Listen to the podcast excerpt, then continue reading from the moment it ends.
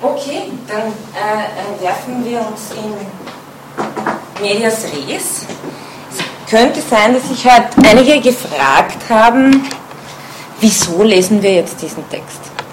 Äh, ich habe schon eine bestimmte Idee dahinter gehabt, nämlich äh, die erste ist ganz einfach textlogisch, weil wir dann noch äh, die Hannah Arendt machen, die sich auf Kant bezieht und den Kant quer liest, kreativ liest, ja, vielleicht nicht ganz genau liest, aber dafür umso spannender, würde ich sagen, und die schon noch einen Aspekt des Praktischen reinbringt, nämlich die die These aufstellt, das, was Kant hier fürs ästhetische Urteilen sagt, ist im Grunde genommen das, was fürs, für alle Dinge zutrifft, über, also menschliche Angelegenheiten, über die wir urteilen, wo wir keinen absoluten Wahrheitsanspruch erheben können. Ähm, auch die Arendt äh, ist keine, die das mit irgendeiner Moralphilosophie in Verbindung setzen will, aber meine Vermutung war, dass wir jetzt, also, oder, oder die Idee dahinter war, dass wir mit dieser anderen Annäherung von Kant vielleicht mal eine Möglichkeit haben, eine andere Urteilsform in den Blick zu bringen, äh, nämlich eine, die erstens mal mit der Sinnlichkeit anders umgeht und äh, die auch mit diesem Intersubjektivitätsfaktor äh, anders umgeht, als es im rigiden moralischen Urteil der Kritik der praktischen Vernunft der Fall ist. Ähm, ich danke für die Reflexionen, weil äh, ich habe da irgendwie eh gesehen, wo auch ein bisschen ein Schwerpunkt liegt. Ähm, ich habe den Eindruck, dass er zum Teil auch ganz gemein verrissen wurde, der arme Kant. Und äh, will, möchte ihn heute ein bisschen, möchte versuchen, das irgendwie äh, Ihnen nahezulegen, schmackhaft zu machen, worum es da gehen könnte. Ja? Ähm, kleine so äh, einfach philologische Vorbemerkungen. Die Kritik der Urteilskraft ist 1790 relativ spät erschienen, aber äh, sozusagen immer noch vor der Metaphysik der Sitten, also zwischen der Grundlegung, Kritik der praktischen Vernunft. Man sagt ja, die drei großen Kritiken äh, sind quasi Kritik der reinen Vernunft, Kritik der praktischen und Kritik der Urteilskraft, die wiederum in zwei sehr unterschiedliche Teile zerfällt, die zwar schon miteinander zusammenhängen, aber das würde einen weiten Bogen erfordern, das zu erklären. Der erste Teil beschäftigt sich mit der Kritik der ästhetischen Urteilskraft und dreht sich wirklich um Phänomene der Ästhetik. Und da bitte immer mithören, da für Kant ist Ästhetik vorrangig Eistesis, Wahrnehmung. Also die Bedeutung, die es für uns jetzt hat, ist irgendwie da ähm, ein bisschen verschoben im Vergleich dazu, wie Kant das gehört haben mag. Der zweite Teil, den, mit dem wir nicht zu tun haben, ist aber auch extrem spannend. Auf den haben sich dann die ganzen Idealisten draufgehängt, wie Schelling und so, ist die Kritik der teleologischen Urteilskraft, wo es um die lebendige Natur geht, um die Organismen. Beide Urteilsformen, das ist der Zusammenhang, ähm, hängen mit der Zweckmäßigkeit zusammen. Und Kant äh, versucht hier ähm, eine einen Schlussstein in seine Architektonik reinzubringen. Sie haben es vielleicht schon mal gehört, Architektonik bekannt. Ähm, das ist, findet sich auch in der ersten, in der, quasi in der Einleitung zur Kritik der Urteilskraft, erklärt er quasi sein ganzes System. Auch das, äh, da wir ja da sowieso auch nur hier einen Ausschnitt machen, auch darauf äh, werde ich nicht eingehen können. Ich habe nur also eines, vielleicht eines dieser, dieser Überblicke, die er selber als Tabelle angibt, ist vielleicht ganz interessant. Äh, Kant, äh, wenn, wenn man jetzt, wir haben immer wieder so ein bisschen gehört von der Kritik der reinen Vernunft. Und davon, dass der Mensch als Bürger zweier Welten gedacht wird. Also wir haben einerseits ein Reich der Natur, wo alles nach einem Kausalgesetz funktioniert, wo wir auf Hinnahme angewiesen sind und durch den Verstand die Welt strukturieren. Und andererseits ein Reich der Freiheit, das scheinbar überhaupt nichts mit Sinnlichkeit zu tun hat, dem wir uns nur über Vernunftbegriffe annähern, die wir auf äh, unsere Handlungssituationen anwenden und so auf ein Reich der Zwecke vorprojizieren. Und äh, sozusagen mit, mit der Urteilskraft will Kant sowas wie ein, ein Link schaffen, nur äh, was ihm dabei eigentlich unter der Hand passiert ist, dass es sehr viel Zündstoff für seine gesamte Theorie, äh, gerade in dieser Urteilstheorie, anlegt. Also ob das der beruhigende Schlussstein ist, das ist äh, eine Frage, die man sich äh, sicherlich stellen kann. Ich werfe jetzt nur das kurz an die Tafel, was er äh, auch noch nur für den äh, mini-architektonischen äh, Überblick, weil das nächste Mal, glaube ich, werden wir ohnehin mehr zum Diskutieren kommen, weil da ist dann die Arendt, die das, was wir heute durchnehmen, auf ihre Weise rezipiert, nur, nur dass Sie mal den Überblick haben. Also es gibt überhaupt ähm, das, der, der allgemeine, so ein bisschen Termin, Terminologie kann, der allgemeine Oberbegriff für alles bei Kant nennt sich Seelenvermögen, ja, ohne dass jetzt das groß mit der Seele ähm, im, im, christlichen Sinn was zu tun hat, sondern Seelenvermögen.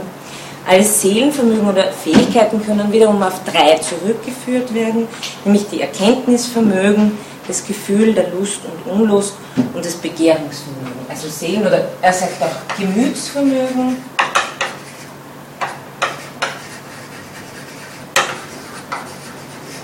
Also haben wir da. Gemütsvermögen ist gleichzusetzen mit Seelen. Bitte? Gemütsvermögen ist gleichzusetzen Seelen. Ja, genau. Ja.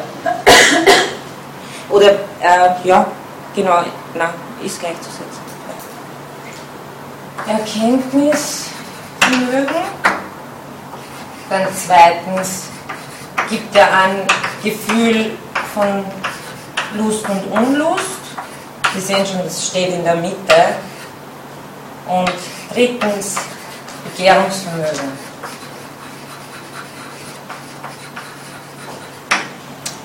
Äh, zu denen gehören sozusagen ihre jeweiligen, äh, die, die Masterminds dieser jeweiligen Vermögen, die, äh, nach denen sie sozusagen äh, prozessieren. Das ist äh, der Verstand, der für die Prinzipien des Erkenntnisvermögens äh, zuständig ist.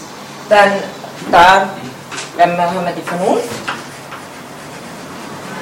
Also der Verstand bekannt ist der, der das sinnliche Material immer schon geordnet hat, müsste man sagen. Also bitte das nie so denken, wer, wer, mit der Kritik der reinen Vernunft noch nicht zu tun gehabt hat, dass wir da irgendwelche Daten kriegen und dann ordnen wir sie, das ist kein zeitliches Verhältnis, sondern es ist als ein sachliches Verhältnis zu denken. Also die sind, wir haben immer schon eine, eine nach den Kategorien geordnete Welt. Also der Verstand, ähm, Kant nennt es in Kurzformel das Vermögen der Begriffe. Und äh, Vernunft ist jetzt die, das Vermögen der Prinzipien, wo ich eh schon mal gesagt habe, äh, die Arendt nennt das in einer schönen Wendung das Vermögen, mit dem, mit dem wir sozusagen Sinn produzieren, ohne dass es jetzt automatisch auf Wahrheit hinausläuft, also das, was auf Einheit hinaus will. Das haben wir eh schon oft besprochen jetzt. So, und hier haben wir jetzt die Urteilskraft, die sozusagen der Meister dieses Gemütsvermögens ist oder durch das dieses Gemütsvermögen organisiert wird nach einem je bestimmten Prinzip. Die Urteilskraft kommt schon vor, sowohl in der Kritik der reinen Vernunft als auch in der Kritik der praktischen Vernunft, findet man jeweils ein Kapitel zur transzendentalen Urteilskraft. In der Kritik der reinen Vernunft ist sie recht wichtig, weil da, also als transzendental, weil da verbinden sich über die Einbildungskraft die Schematen der, nach denen dann, äh, also die Kategorien verbinden sich mit den Anschauungsformen und dadurch entstehen die Schemata, das ist das berühmte Schematismuskapitel. Aber in der Kritik der praktischen Vernunft zum Beispiel spielt sich eine wahnsinnig wichtige Rolle. Der, ist, äh, der zeigt Kant einfach auf, wie macht es die Urteilskraft, sie nimmt äh, die Vernunft als Begriff zu Hilfe und ordnet danach sozusagen äh, als Gesetz. Das ist also das, was wir sozusagen am kategorischen Imperativ durchgespielt haben, ist das, was die Urteilskraft macht. Aber da ist sie nicht sonderlich äh, selbstständig tätig. Ähm, dann hat also das war sozusagen, er nennt es der obere Erkenntnisvermögen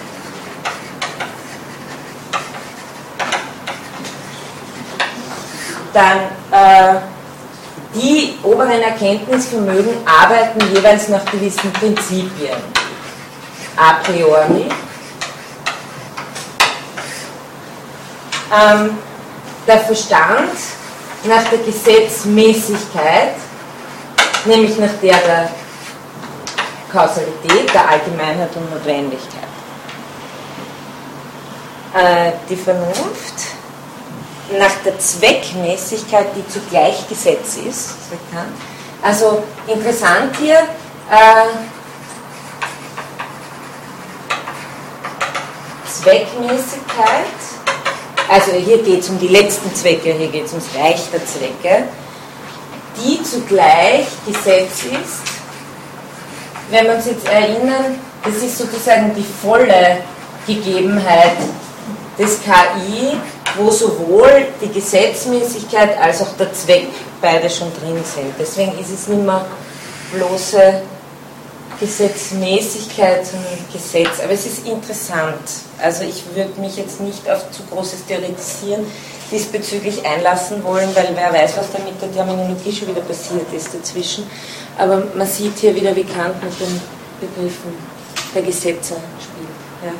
Deswegen auch gleich die Frage, ähm, Erkenntnisvermögen einmal auf als ein Bereich äh, von Berufsvermögen und dann wiederum obere Erkenntnisvermögen für alle drei Bereiche. Ja, genau, deswegen habe ich das auch äh, zum Schluss hingeschrieben.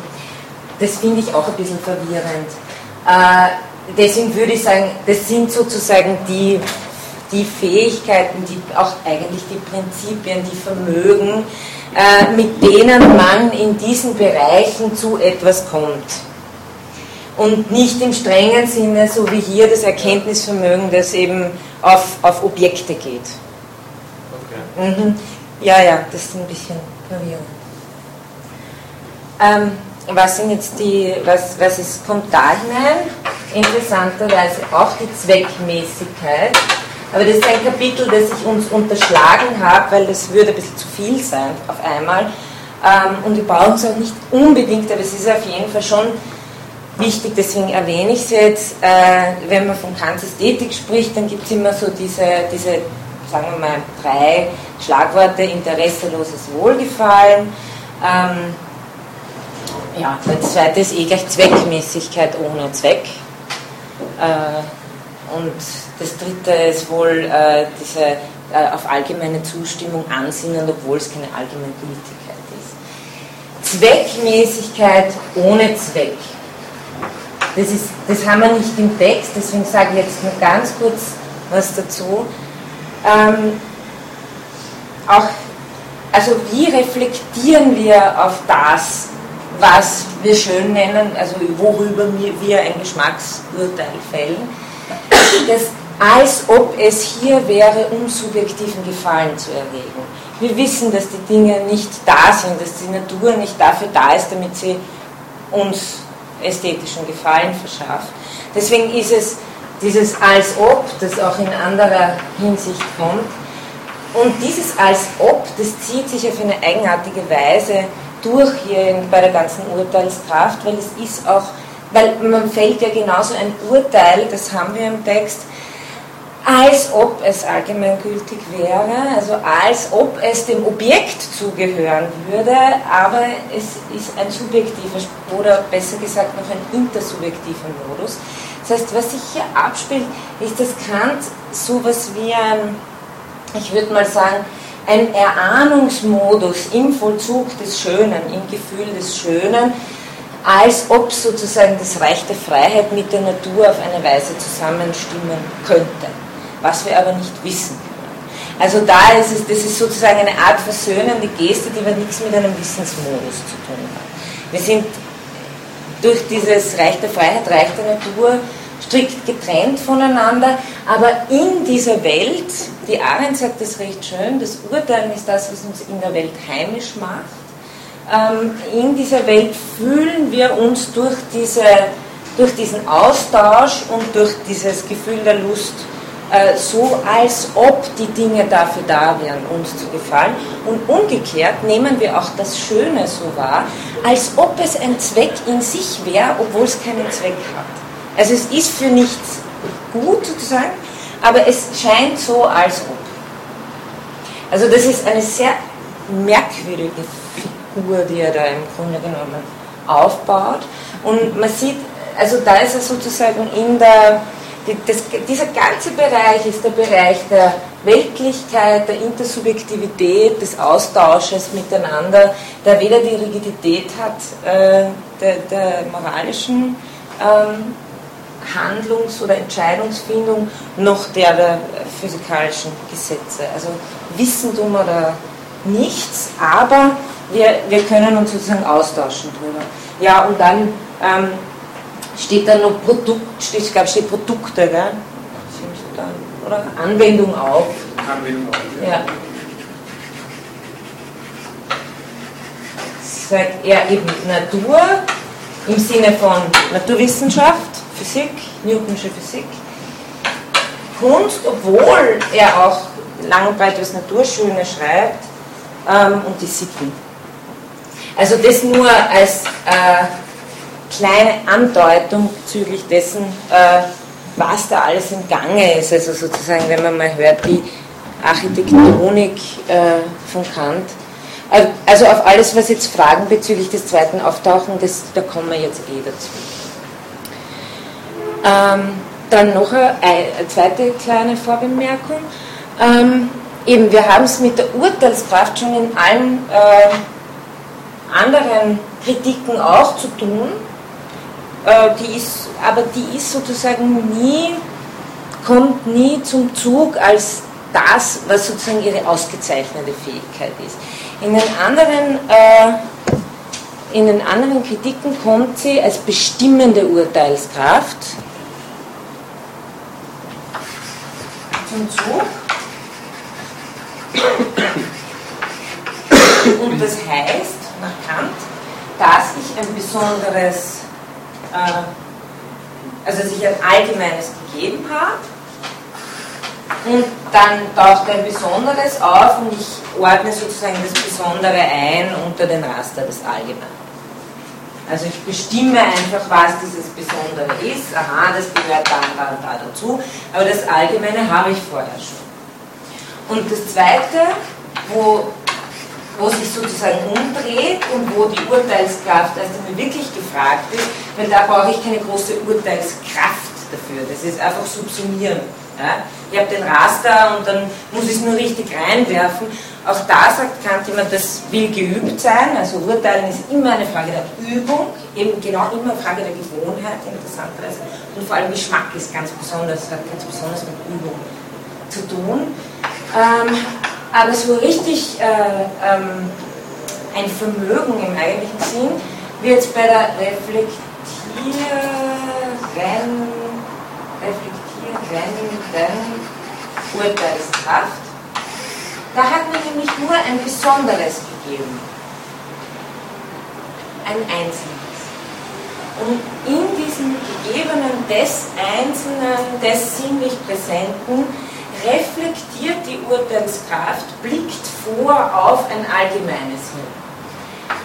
Also, aber nicht so, dass es dem jetzt eine Regel unterordnet, dass es sagt, ah, welche Regel gehört da dazu und dann habe ich es drinnen, sondern das ist vielleicht schon ein bisschen aufgefallen in der Schrift, äh, gerade bei der Urteilskraft, wenn es um dieses freie Spiel der Erkenntnisvermögen geht, geht es ganz stark um so eine äh, recht lebendige dynamische Bewegung, die in der immer wieder das Sinnliche spricht und dann der Verstand versucht sozusagen sein, seine, sein Allgemeines dazu zu geben, das Sinnliche wieder widerspricht. Das ist eigentlich eher so ein äh, dialektischer, antwortender, wie auch immer, ein, ein kommunizierender Prozess vielleicht.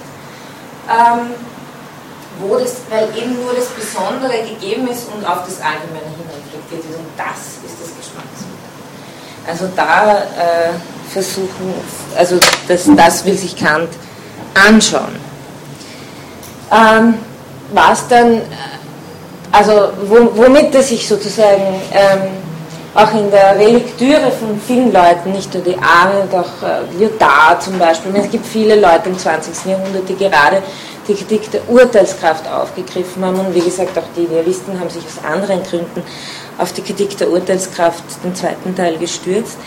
Ähm, man könnte ja auf die Idee kommen, dass das, was Kant hier beschreibt, eigentlich die, das originäre Erfahrungsverhältnis ist. Wir haben ein allgemeines, ein einzelnes gegeben und eben nicht das Allgemeine. Also wenn man jetzt mal von dem transzendentalen Schema weg will, dass wir immer schon das Sinnliche ordnen nach Kategorien, dann könnte man sagen, unsere Erfahrung verläuft ja so, dass wir Einzelnes gegeben haben und das versuchen, auf etwas hin zu verstehen.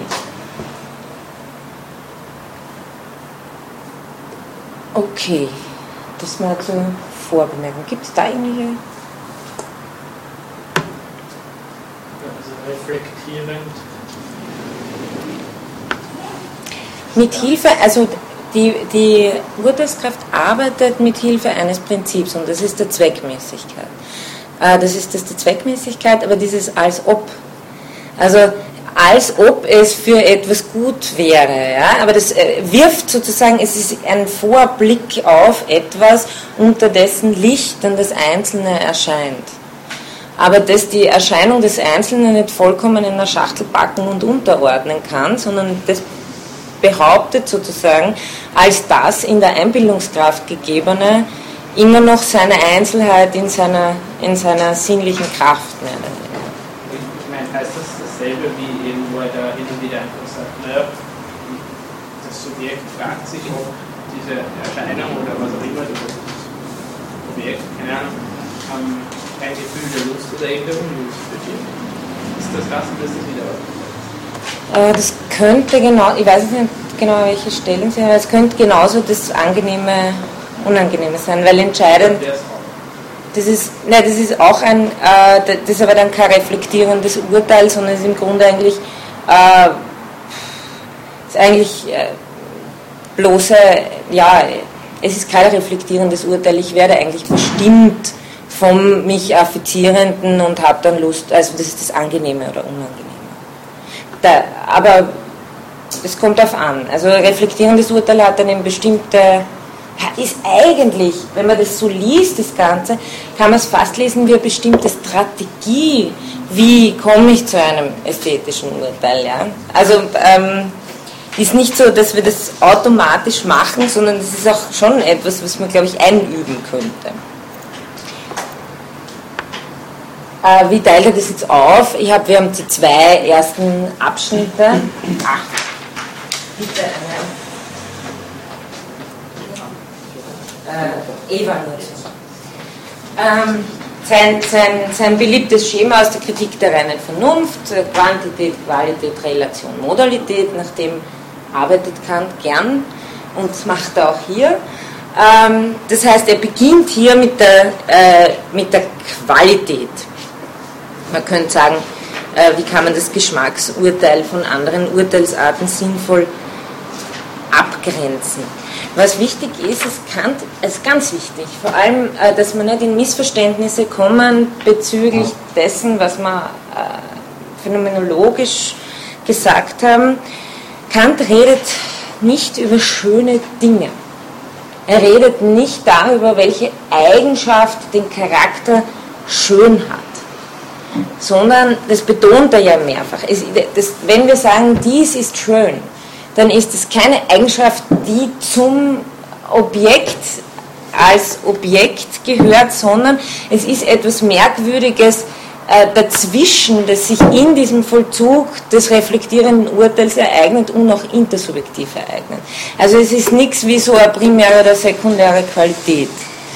Ähm, was uns da vielleicht, es könnte uns vielleicht helfen, mit dem weiterzudenken in die Richtung, ich meine, wenn, wenn, wenn, es ist jetzt nur in Klammer und in Fußnote, weil ich auf das nicht hinaus will, aber als Verbindungslinie zu dem Gesprochenen, wenn von Werten geredet wird und von, von einer eigenen Wertsphäre und von Wertobjektitäten, die auch offensichtlich nicht so am Ding sind, wie die Farbe am Ding ist, ja, ähm, dann kann man sich überlegen, ob Kant nicht vielleicht in seiner Sprache, mit seinem System versucht, genau über was Ähnliches zu reden, nämlich etwas, was äh, sozusagen sicher nicht am empirischen Ding klebt, aber was gleichzeitig auch nicht nichts mit ihm zu tun hat. Kant meint aber viel, es hat, es hat etwas mit uns zu tun, als, als, kommunizier, als kommunizierbare Gemeinschaft. Also es geht um die Frage, was ist überhaupt, was, was machen wir eigentlich, wenn wir Geschmacksurteile fällen. Und ähm, da ist meine Ansicht, wenn das, wenn das total subjektiv wäre, äh, was ja so die gängige Ansicht ist, dann gibt es keinen Geschmack. Ja? Also er, er, geht davon aus, dass es, dass es das gibt, ähm, aber wenn, wenn alles vollkommen kontingent ist oder wenn alles bloß durch Institutionen bestimmt ist oder alles bloß durch Überbau oder wie auch immer, dann, äh, dann, dann gibt es dann gibt's keinen Geschmack. Dann ist es was anderes. Ähm, okay, werfen wir uns auf den Text. Gleich der erste Satz, der ist wieder mal äh, typisch Kant, eh fast alles drinnen. Bei B34 Paragraph 1, das Geschmacksurteil ist ästhetisch. Sagt er, um äh, zu unterscheiden, ob etwas schön sei oder nicht, beziehen wir die Vorstellung nicht durch den Verstand auf das Objekt zum Erkenntnisse, sondern durch die Einbildungskraft, vielleicht mit dem Verstand verbunden, auf das Subjekt und auf das Gefühl der Lust oder Unlust desselben. Das Geschmacksurteil ist also kein Erkenntnisurteil, mithin nicht logisch, sondern ästhetisch, worunter man dasjenige versteht, dessen Bestimmungsgrund nicht anders als subjektiv sein kann. Also was, das muss man, wenn man es jetzt in Verbindung sieht mit, was tue ich, also wenn ich überhaupt Gegenstände gegeben habe, dann hat mein Verstand das, was mir gegeben ist, immer schon geordnet im Hinblick auf Einheit, Vielheit, Allheit, Kausalität und so weiter. Also ich nehme die Welt immer schon als Auseinanderfolge und so weiter wahr. Ähm, das, von dem ist hier offensichtlich nicht die Rede. Es ist aber auch nicht die Rede, das wäre, also das eine wäre die transzendentale Geschichte, das zweite ist das, wenn wir empirische Begriffe bilden. Ähm, im Unterschied zu reinen Begriffen, die Kategorien sind. Empirische Begriffe ist zum Beispiel Sessel, Teller, iPod. Ja? Ähm, wie bilde ich die? Äh, Kant sagt, äh, gibt es eine Operation, wenn man bei Böltner war, kennt es, das ist KRA, ja? also Komparation, Reflexion, Abstraktion, gleichen Dinge miteinander, ziehen das Wesentliche heraus, abstrahieren es, zack, haben den empirischen Begriff.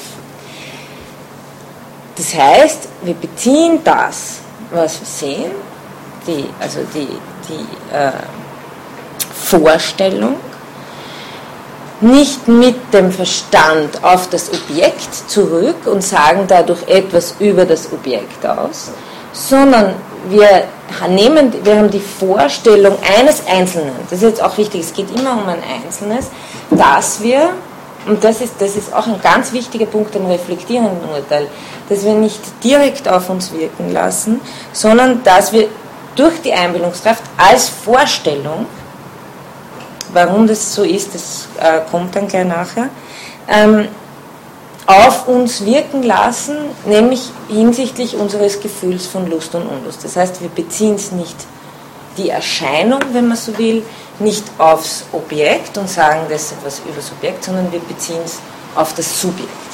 Das nennt er das ästhetische Urteil.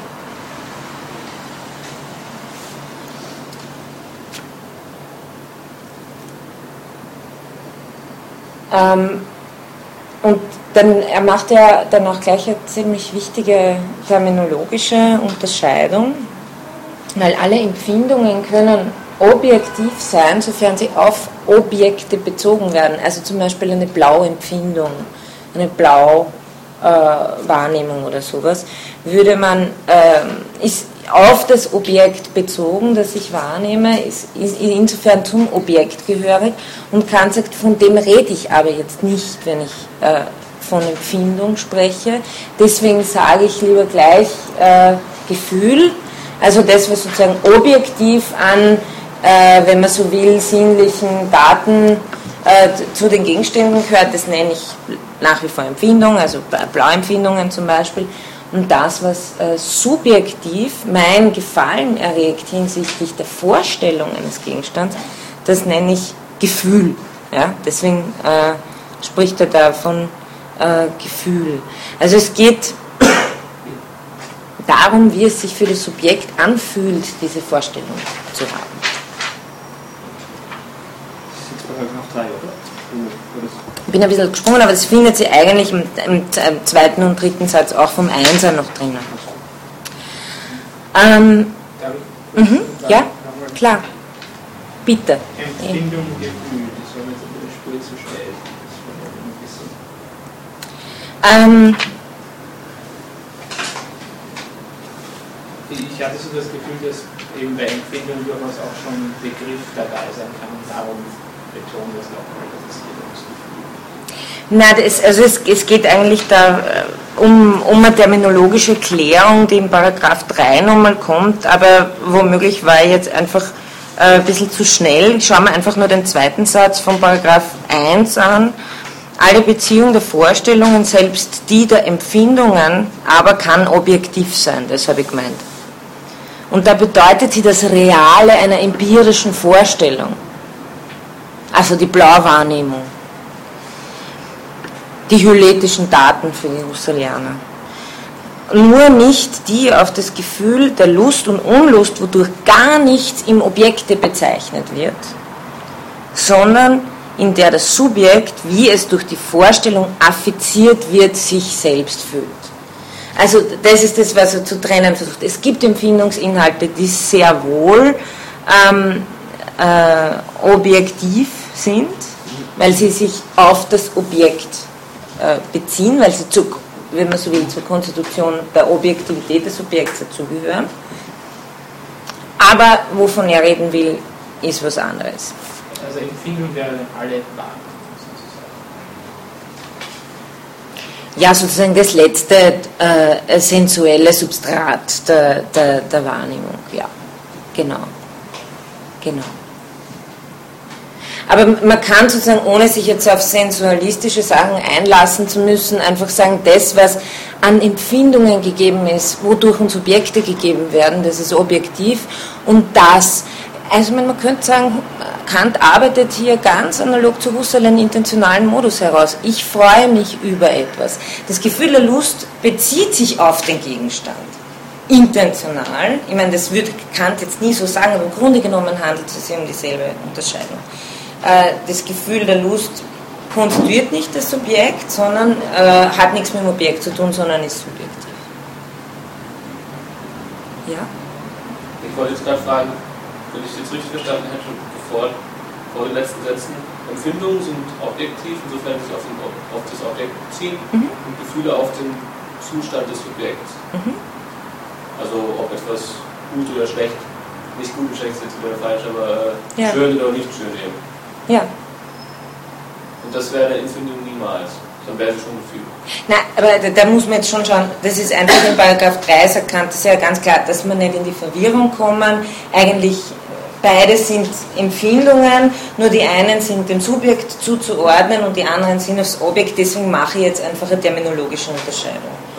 Also äh, da würde jetzt, also er, er sagt es ganz klar, dass er da terminologische Unterscheidung machen will, damit er, damit er das Problem nicht ständig kriegt, dass das irgendwelche äh, äh, Sinnesdaten oder sowas sind, äh, sondern dass es sich eben um äh, die Empfindung im Subjekt handelt, die das Objekt zwar nicht konstituiert, aber natürlich hat es was mit dem Objekt indirekt zu tun, nämlich insofern die durch die Vorstellung des Einzelnen in der Einbildungskraft diese Lust hervorgerufen wird. Also indirekt hat schon was damit zu tun, aber es, es äh, konstituiert nicht das Objekt.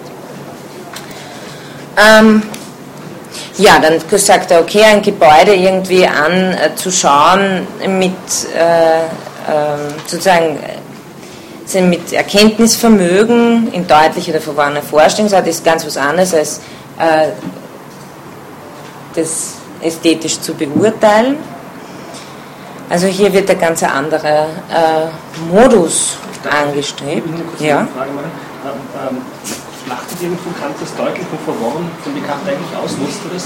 Arbeitet ihr das auf oder ist das viel weniger relevant sonst in der Erkenntnistheorie und in der Ethik? Meines Wissens nach. Weil für Husserl ist es meines zentral. Für Also, Husserl ist es zentral. Äh, ich habe mich jetzt auch gerade gewundert, aber ich kenne das, ich kenn das bei Kant sonst eigentlich auch nicht so. Nein. Nein. Ich meine, offensichtlich, wie wir da sehen, gibt es, aber es, es beschäftigt ihn meines Wissens nach nicht nicht wahnsinnig.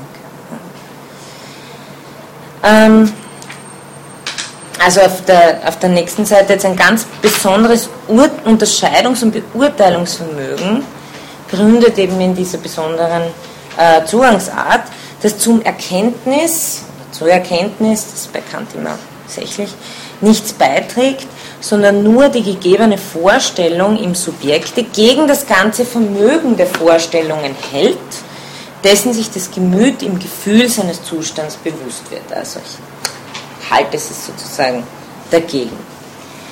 Ähm, dann sagt er ja, die äh, Urteile, die sich äh, auf Objekte beziehen, nennt er die logischen Urteile also die sozusagen das Reale, die Welt äh, konstituieren und die, die sich aufs Subjekt beziehen, nennt er ästhetisch.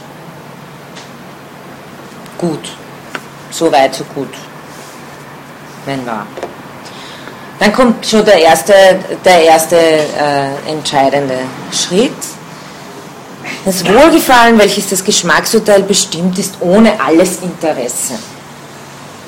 Das Interesse wird Wohlgefallen, wird das Wohlgefallen genannt, was wir mit der Vorstellung der Existenz eines Gegenstandes verbinden. Ein solches hat daher immer zugleich Beziehung auf das Begehrungsvermögen, entweder als Bestimmungsgrund desselben oder doch als mit dem Bestimmungsgrund desselben notwendig zusammenhängen. Also entweder äh, als moralisches äh, Urteil oder als Urteil über das Angenehme. Jetzt kommt eben diese Differenzierung, das haben wir gehabt, es gibt überhaupt logische Urteile, die betreffen das Subjekt, ästhetische Urteile, die betreffen das Subjekt. Und jetzt haben wir eine andere Differenzierung, die äh, orientiert sich danach, ähm, was ist sozusagen der, der Bestimmungsgrund meines Urteils und was ist mit Interesse verbunden und was nicht.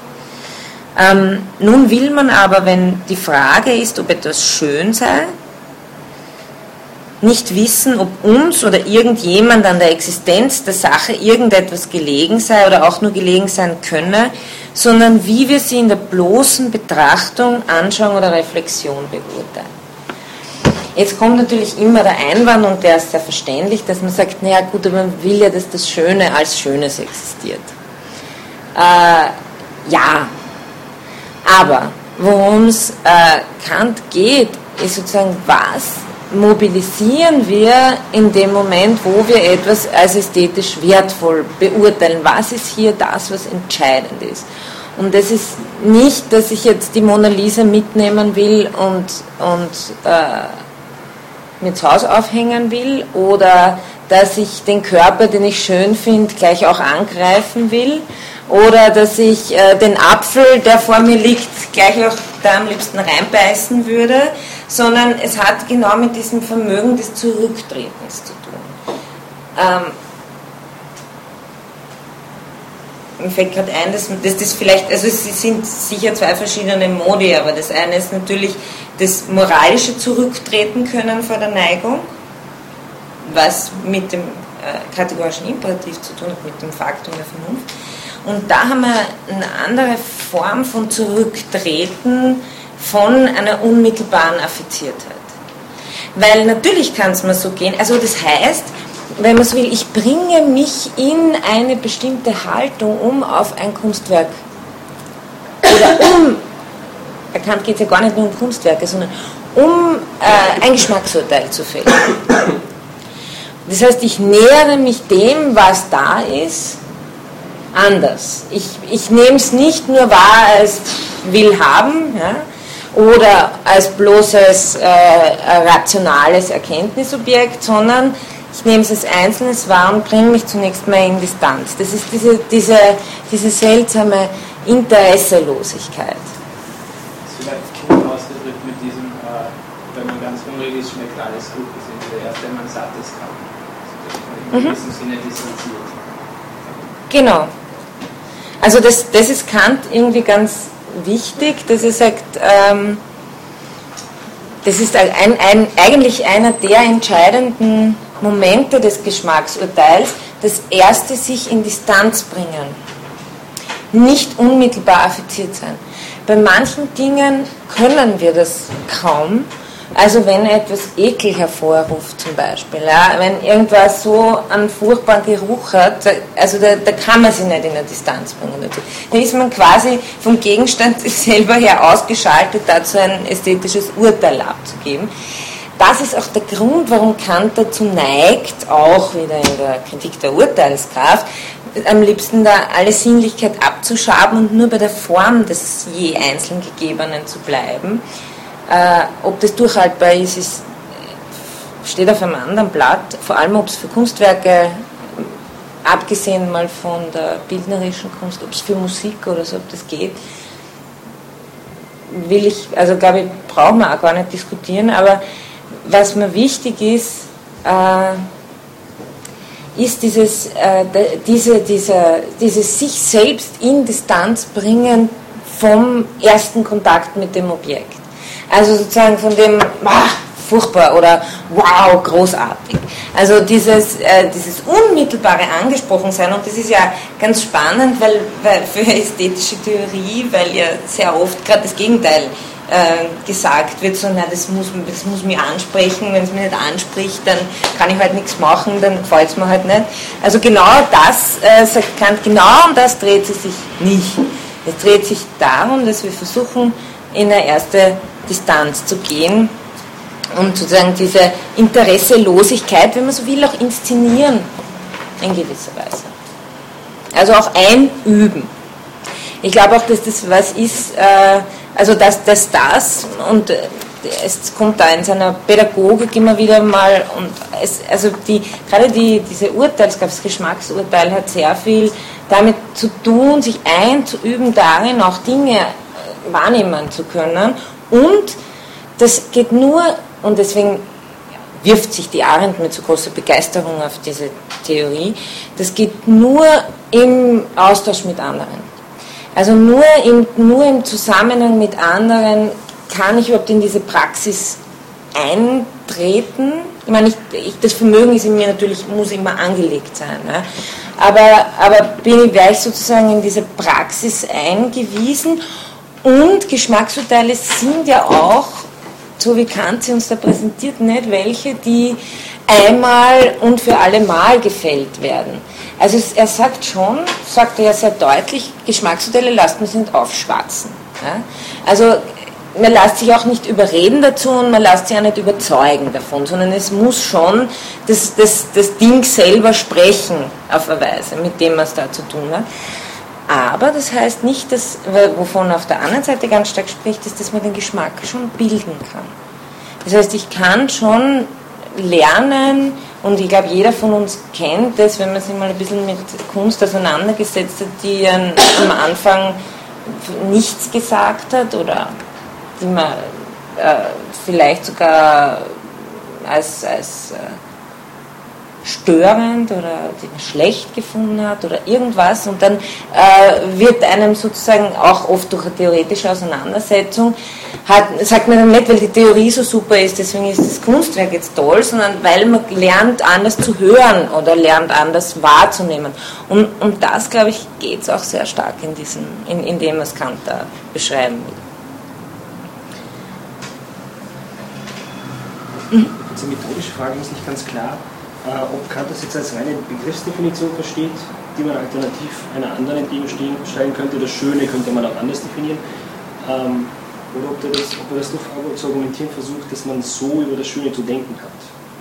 Also dass das sozusagen eine legitime Definition wäre, im Gegensatz von ungerechtfertigten des Alltagsbewusstseins. Mm, also ich glaube, er hat hier wieder eigentlich dasselbe im Visier. Er will, ähm, es, es fängt an mit so einer, also die Analytik des Schönen und dann versucht er das transzendental zu begründen, was er da sagt. Aber in dieser Analytik des Schönen versucht er eigentlich eine, eine Analyse dessen, was wir im Alltag meinen, wenn wir ein Geschmacksurteil fällen. Und da würde ich deswegen versuche ich es ein bisschen von dem Schönen wegzuziehen, weil äh, die klassischen Schönheitstheorien, so in der Antike oder im Mittelalter, sind ja eher ontologische Theorien. Also das hat mit Proportion zu tun oder mit was weiß ich was. Das sind aber Eigenschaften des Objekts. Und was sich bei Kant eben typisch kopernikanische Wende ändert, ist das Schönheit überhaupt keine Schönheitstheorie? Mehr, nicht mehr eine, nicht mehr eine Theorie über das Schöne ist, die man dann äh, verifizieren oder falsifizieren oder sonst was könnte, sondern dass es wirklich eher um diesen gemeinsamen Urteilsmodus geht und sozusagen was ja, worauf er ja besteht und was ich ja schon sehr spannend finde, ist, dass er sagt, ähm, eben, das ist eh auch gleich im, im nächsten äh, Abschnitt, äh, oder, im, oder im übernächsten, aber wenn, wenn er auf jeden Fall sagt, ähm, das Schöne oder das, was wir für ästhetisch wertvoll halten, beziehen wir nicht bloß subjektiv auf uns, sondern wir meinen mehr damit. Ja? Sonst, sonst wäre sonst wär uns schnell Fahrt, wenn wir sagen, ja gut, ich mag halt Erbsen und der andere mag halt keine Erbsen und der dritte mag lieber Sojabohnen. Okay, ja, super. Also ich meine, da kann man, da, da gibt es nichts zu diskutieren im Endeffekt, sondern da kann man sich, ich fälle auch in diesem Punkt kein Urteil. Mir extrapoliert der ein bisschen frei, wir können aber jederzeit wieder ganz genau zum Text zurückgehen. Äh, das kam aber, kommt aber dann auch gleich vor, der Unterschied zwischen Sinnengeschmack und Reflexionsgeschmack.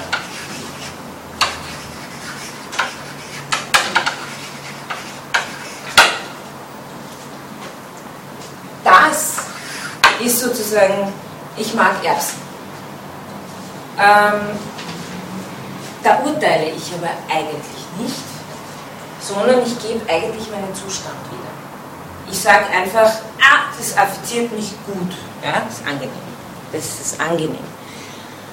Ähm, der Reflexionsgeschmack verlangt mir ganz was anderes ab. Also da kommt jetzt dann wirklich dieses sich in Distanz setzen zum Objekt, nur die Vorstellung auf sich wirken lassen und dann, also das, das, das, das möchte ich dann wirklich am, am, am Text machen, aber dann tritt was Eigenartiges ein, was Kant auch nur mit Metaphern beschreiben kann, glaube ich. Eben dieses freie Spiel der Erkenntniskräfte. Er sagt an der Stelle, ähm, der schöne Gegenstand oder das Kunstwerk oder auch die Idee des, des Ästhetischen ähm, gibt uns viel zu denken. Finde die Stellen hier. Gibt uns, ja genau, da ist es.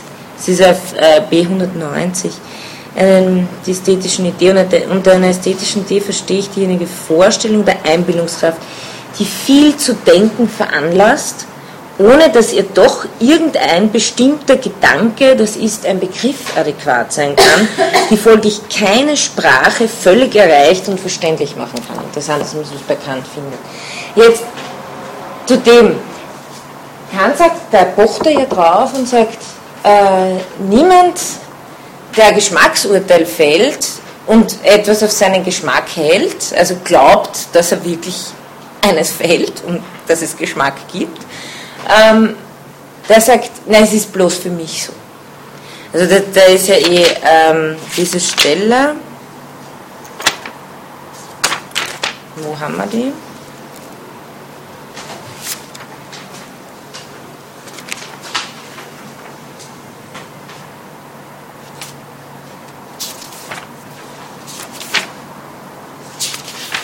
Weißt du, so weit vorne?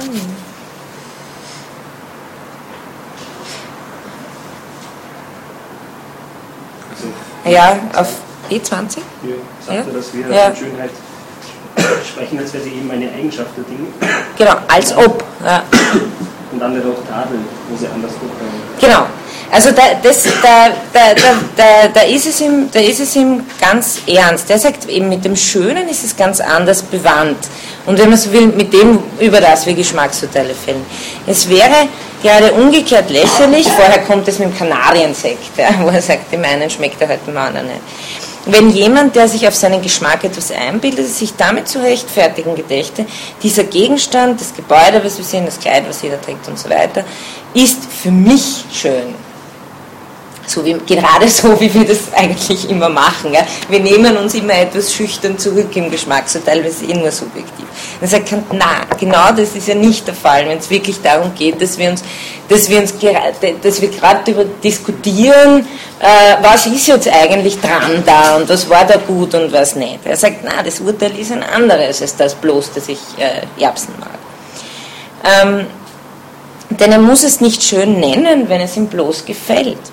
Reiz und Annehmlichkeit mag für ihn vieles haben, darum bekümmert sich niemand. Wenn er aber etwas für schön ausgibt, so mutet der anderen eben dasselbe Wohlgefallen zu. Er urteilt nicht bloß für sich, sondern für jedermann und spricht alsdann von der Schönheit, als wäre, das ist ganz wichtig, weil sie ist es nicht, als wäre sie eine Eigenschaft der Dinge. Das ist dieser Modus des Als ob.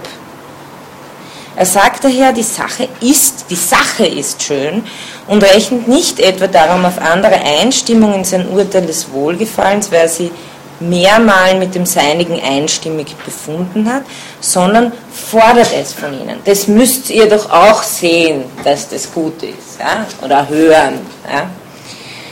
Er tadelt sie, wenn sie anders urteilen und spricht ihnen den Geschmack ab, von dem er doch verlangt, dass sie ihn haben sollen. Er sagt nicht, das ist eh Hopfen und Malz verloren, sondern schaut doch. Und sofern kann man nicht sagen, ein jeder hat seinen besonderen Geschmack. Dieses würde so viel heißen, als es gibt gar keinen Geschmack, das ist kein ästhetisches Urteil, welches auf jedermanns Beistimmung rechtmäßigen Anspruch machen will. Und da haben wir es jetzt wirklich mit einem relativ interessanten ähm, Modus zu tun, weil es ist einerseits nicht das, wenn ich sage, ähm, Wasser friert bei 0 Grad, dann friert Wasser bei 0 Grad. Es ist vollkommen wurscht, ob irgendjemand Lust oder Unlust dabei empfindet. Das sind objektive äh, Aussagen, die beziehen sich auf Objekte, die nichts mit Subjekten zu tun. Wenn wir hingegen unsere subjektive Sinnlichkeit, die, die Neigungen, die, auf die wir uns ewig nicht verlassen können, ähm, die, die doch, wie Kant sagt, doch für uns viele sehr ähnlich sind, natürlich aus empirisch-physiologischen Gründen. Ähm, die, um das geht es aber auch nicht, sondern es geht um was Drittes. Und dieses Dritte ist kein Wahrheitsmodus, sondern es ist offensichtlich ein Diskussionsmodus. Es ist ein intersubjektiver Modus, über den man sich, äh, wenn man so will, trefflich streiten kann, aber den ich nie äh, der, sich umso mehr herausbildet, je mehr man sozusagen äh, sich einlässt auf die, auf die Diskussion mit den anderen und trotzdem ist es mein Urteil, das ich fälle. Also es ist eine sehr, sehr eigenartige Sache, die er hier herausbildet. Man könnte sich die Frage stellen, ob wir bei Werturteilen, ich meine jetzt wahrscheinlich nicht bei solchen, wo, wo wir uns leichter einig werden, wie äh, Folter, Mord und so, sondern eher so ein bisschen die höherstufigeren Sachen, äh, die wir aber durchaus auch ins moralische Feld zählen, wo wir schon große interkulturelle, historische, sonstige Differenzen haben. Ob das nicht eine Art von Modus ist, äh, wie, hier, äh, wie hier vorgegangen wird. Also das ist jetzt nur Ich habe eine Frage. Ja. Ähm, wo, wo, wodurch bestimmt sich dann das ästhetische Urteil nach Kant? Wahrscheinlich kommt es irgendwo nicht direkt an, aber wenn es jetzt nicht das Interesse ist, also weder Begriff noch äh, Neigung. Das Objekt soll es irgendwie einerseits schon sein. Also ich habe es eigentlich so gelesen, dass das Urteil allein durch das Objekt bestimmt wird, aber es eben aufs Subjekt bezieht. Also keine Aussage über das Objekt ist, aber durch das Objekt bestimmt wird. Wenn dem jetzt gar nicht so ist, ähm, wodurch wie komme ich dann dazu, überhaupt zu sagen, das ist schön? wenn es nicht meine. Also da, da greife ich dafür ein bisschen, bisschen vor. Ich möchte aber schon dann nochmal zurückkehren, aber um es ad hoc irgendwie zu beantworten. Ähm, natürlich ist es dann ausgearbeitet in dieser transzendentalen Sache, aber es ist angekündigt in dem Paragraph 9. Ja? Ähm, er sagt ja schon, die Auflösung dieser Aufgabe ist der Schlüssel zur Kritik des Geschmacks. Und da äh, sagt er zuerst, also bei diesem ähm, zweiten Absatz, also ist es das allgemeine, die allgemeine Mitteilungsfähigkeit des Gemütszustandes in der gegebenen Vorstellung, welche als subjektive Bedingung des Geschmacksurteils demselben zum Grunde liegen muss und die Lust an dem Gegenstande zur Folge haben muss. Es kann aber nichts allgemein mitgeteilt werden als Erkenntnis und Vorstellung, sofern sie zum Erkenntnis gehört. Ähm, kleine Anmerkung dazu, äh, was, was, also so wie auch die, die Arendt das dann interpretiert, über unsere bloßen Privatempfindungen, ja, äh, wie, wie dem einen Spinat schmeckt und wie dem anderen, können wir im Grunde genommen ja, sozusagen laut geben und irgendwie berichten, aber wir teilen uns damit nichts. Wir bleiben im Endeffekt in uns selber. Ja, das ist unsere Empfindung, damit bleiben wir allein. Äh, in dem, was den Geschmack betrifft, sind wir eigentlich geöffnet auf das Gemeinsame sind. Äh, Arendt spricht dann davon, dass es auf, auf eine Welt hin öffnet, anstatt bloß in Empfindungen irgendwie in den eigenen äh, gefangen zu sein. Wir können uns also äh, auf etwas Gemeinsames beziehen, nämlich dieses äh, Gefühl der Lust und Unlust, das sich im Unterschied zum äh, Angenehmen ist zuerst die Lust da und dann das Urteil. Er fiziert mich gut, ah, fein, Urteil ist angenehm. Kant will jetzt wieder den Unterschied machen und ich meine, Sie sehen ja teilweise diese Parallelen, die es zum moralischen Urteil gibt oder, oder die, dass es der Zwischen, ein, ein Zwischenglied ist. Ja? Ähm, ist nicht so, dass die Neigung da gar nicht drin wäre, die Lust und äh, Unlust da gar nicht drin wäre, aber sie ist nicht vorher so, dass sie automatisch affiziert wird, sondern ähm, ich würde sagen, man könnte so sagen, sie ereignet sich im Vollzug dieses Reflektierens des Urteils und ereignet sich auch als, denkt man dran, wenn wir wirklich etwas, also uns mit etwas auseinandersetzen, was wir irrsinnig spannend finden, ästhetisch. Ja?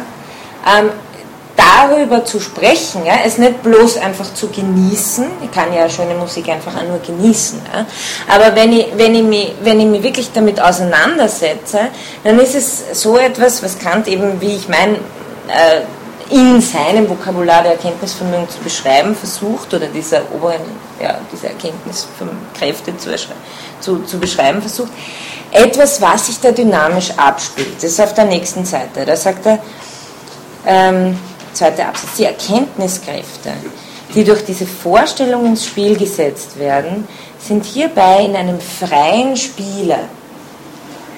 Das sind beim, beim normalen Wahrnehmen nicht. Da laufen sie nach einer Regel ab.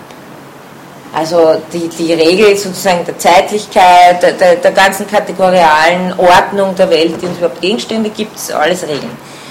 Hier nicht im, im, im äh, Wirken lassen des vorgestellten Gegenstandes auf mein äh, Lust-Unlustvermögen ergibt sich so etwas wie ein freies Spiel, weil kein bestimmter Begriff sie auf eine besondere Erkenntnisregel einschränkt.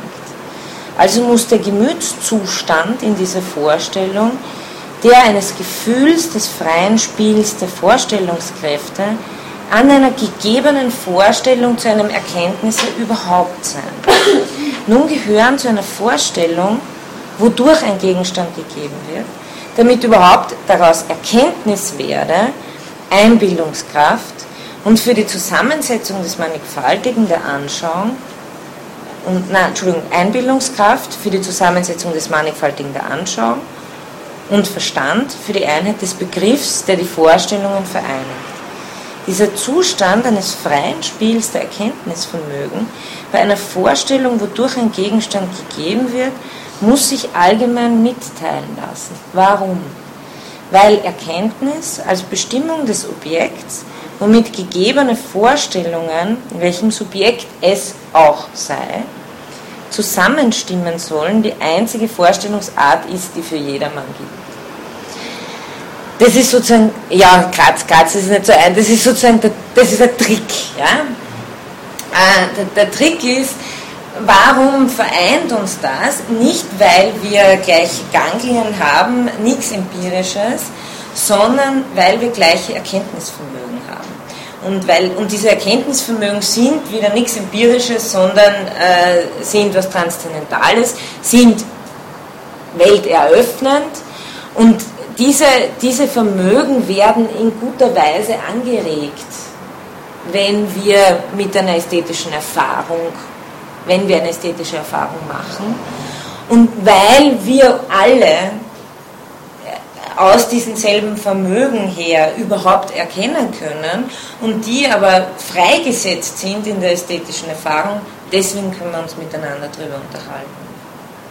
Also es ist wieder, es ist sozusagen wieder äh, weg vom, vom, vom sinnlichen Körper allein, bloß empirischen, sondern auf, auf dieser anderen Ebene der, der, der Reflexion also da, da hat verfolgt Kant schon immer dieselbe Logik. Aber im Grunde genommen ist es, äh, sind, sind wir jetzt auf der Ebene, wo wir intersubjektiv was teilen, weil wir alle dieselbe Art haben, in der sich uns Welt zeigt. Ja. Wie ist das beim Angenehmen anders? Beim Angenehmen haben wir auch keinen Das ist empirisch zufällig. Ja, was soll das heißen? Das ist ich meine, bloß. Wir können ja trotzdem darüber reden. Ich meine, genau, Ja, ja. wir beim Schönen jetzt sagen können, okay, fühlt sich gut an oder fühlt sich nicht gut an oder so. Aber es ist ein anderer Geltungsmodus. Das Angenehme gilt wirklich nur für den jeweiligen Körper. Aber das Schöne gilt für jeden, der Mensch ist. Insofern, als wir Als unsere Kräfte angeregt werden. Also, also als sozusagen, und da kann man, also sich in einer bestimmten Konstellation befindet, die äh, ein, ein, ein angeregtes Hin und Her zwischen sinnlichem und reflexivem bildet. Aber in diesem Modus bin ich ja auch, sobald ich darüber reflektiere, warum ich etwas angenehm finde oder nicht. Äh, sobald ich darüber reflektiere, warum ich etwas angenehm finde, das braucht man aber nicht, um zu sagen, ob etwas angenehm ist.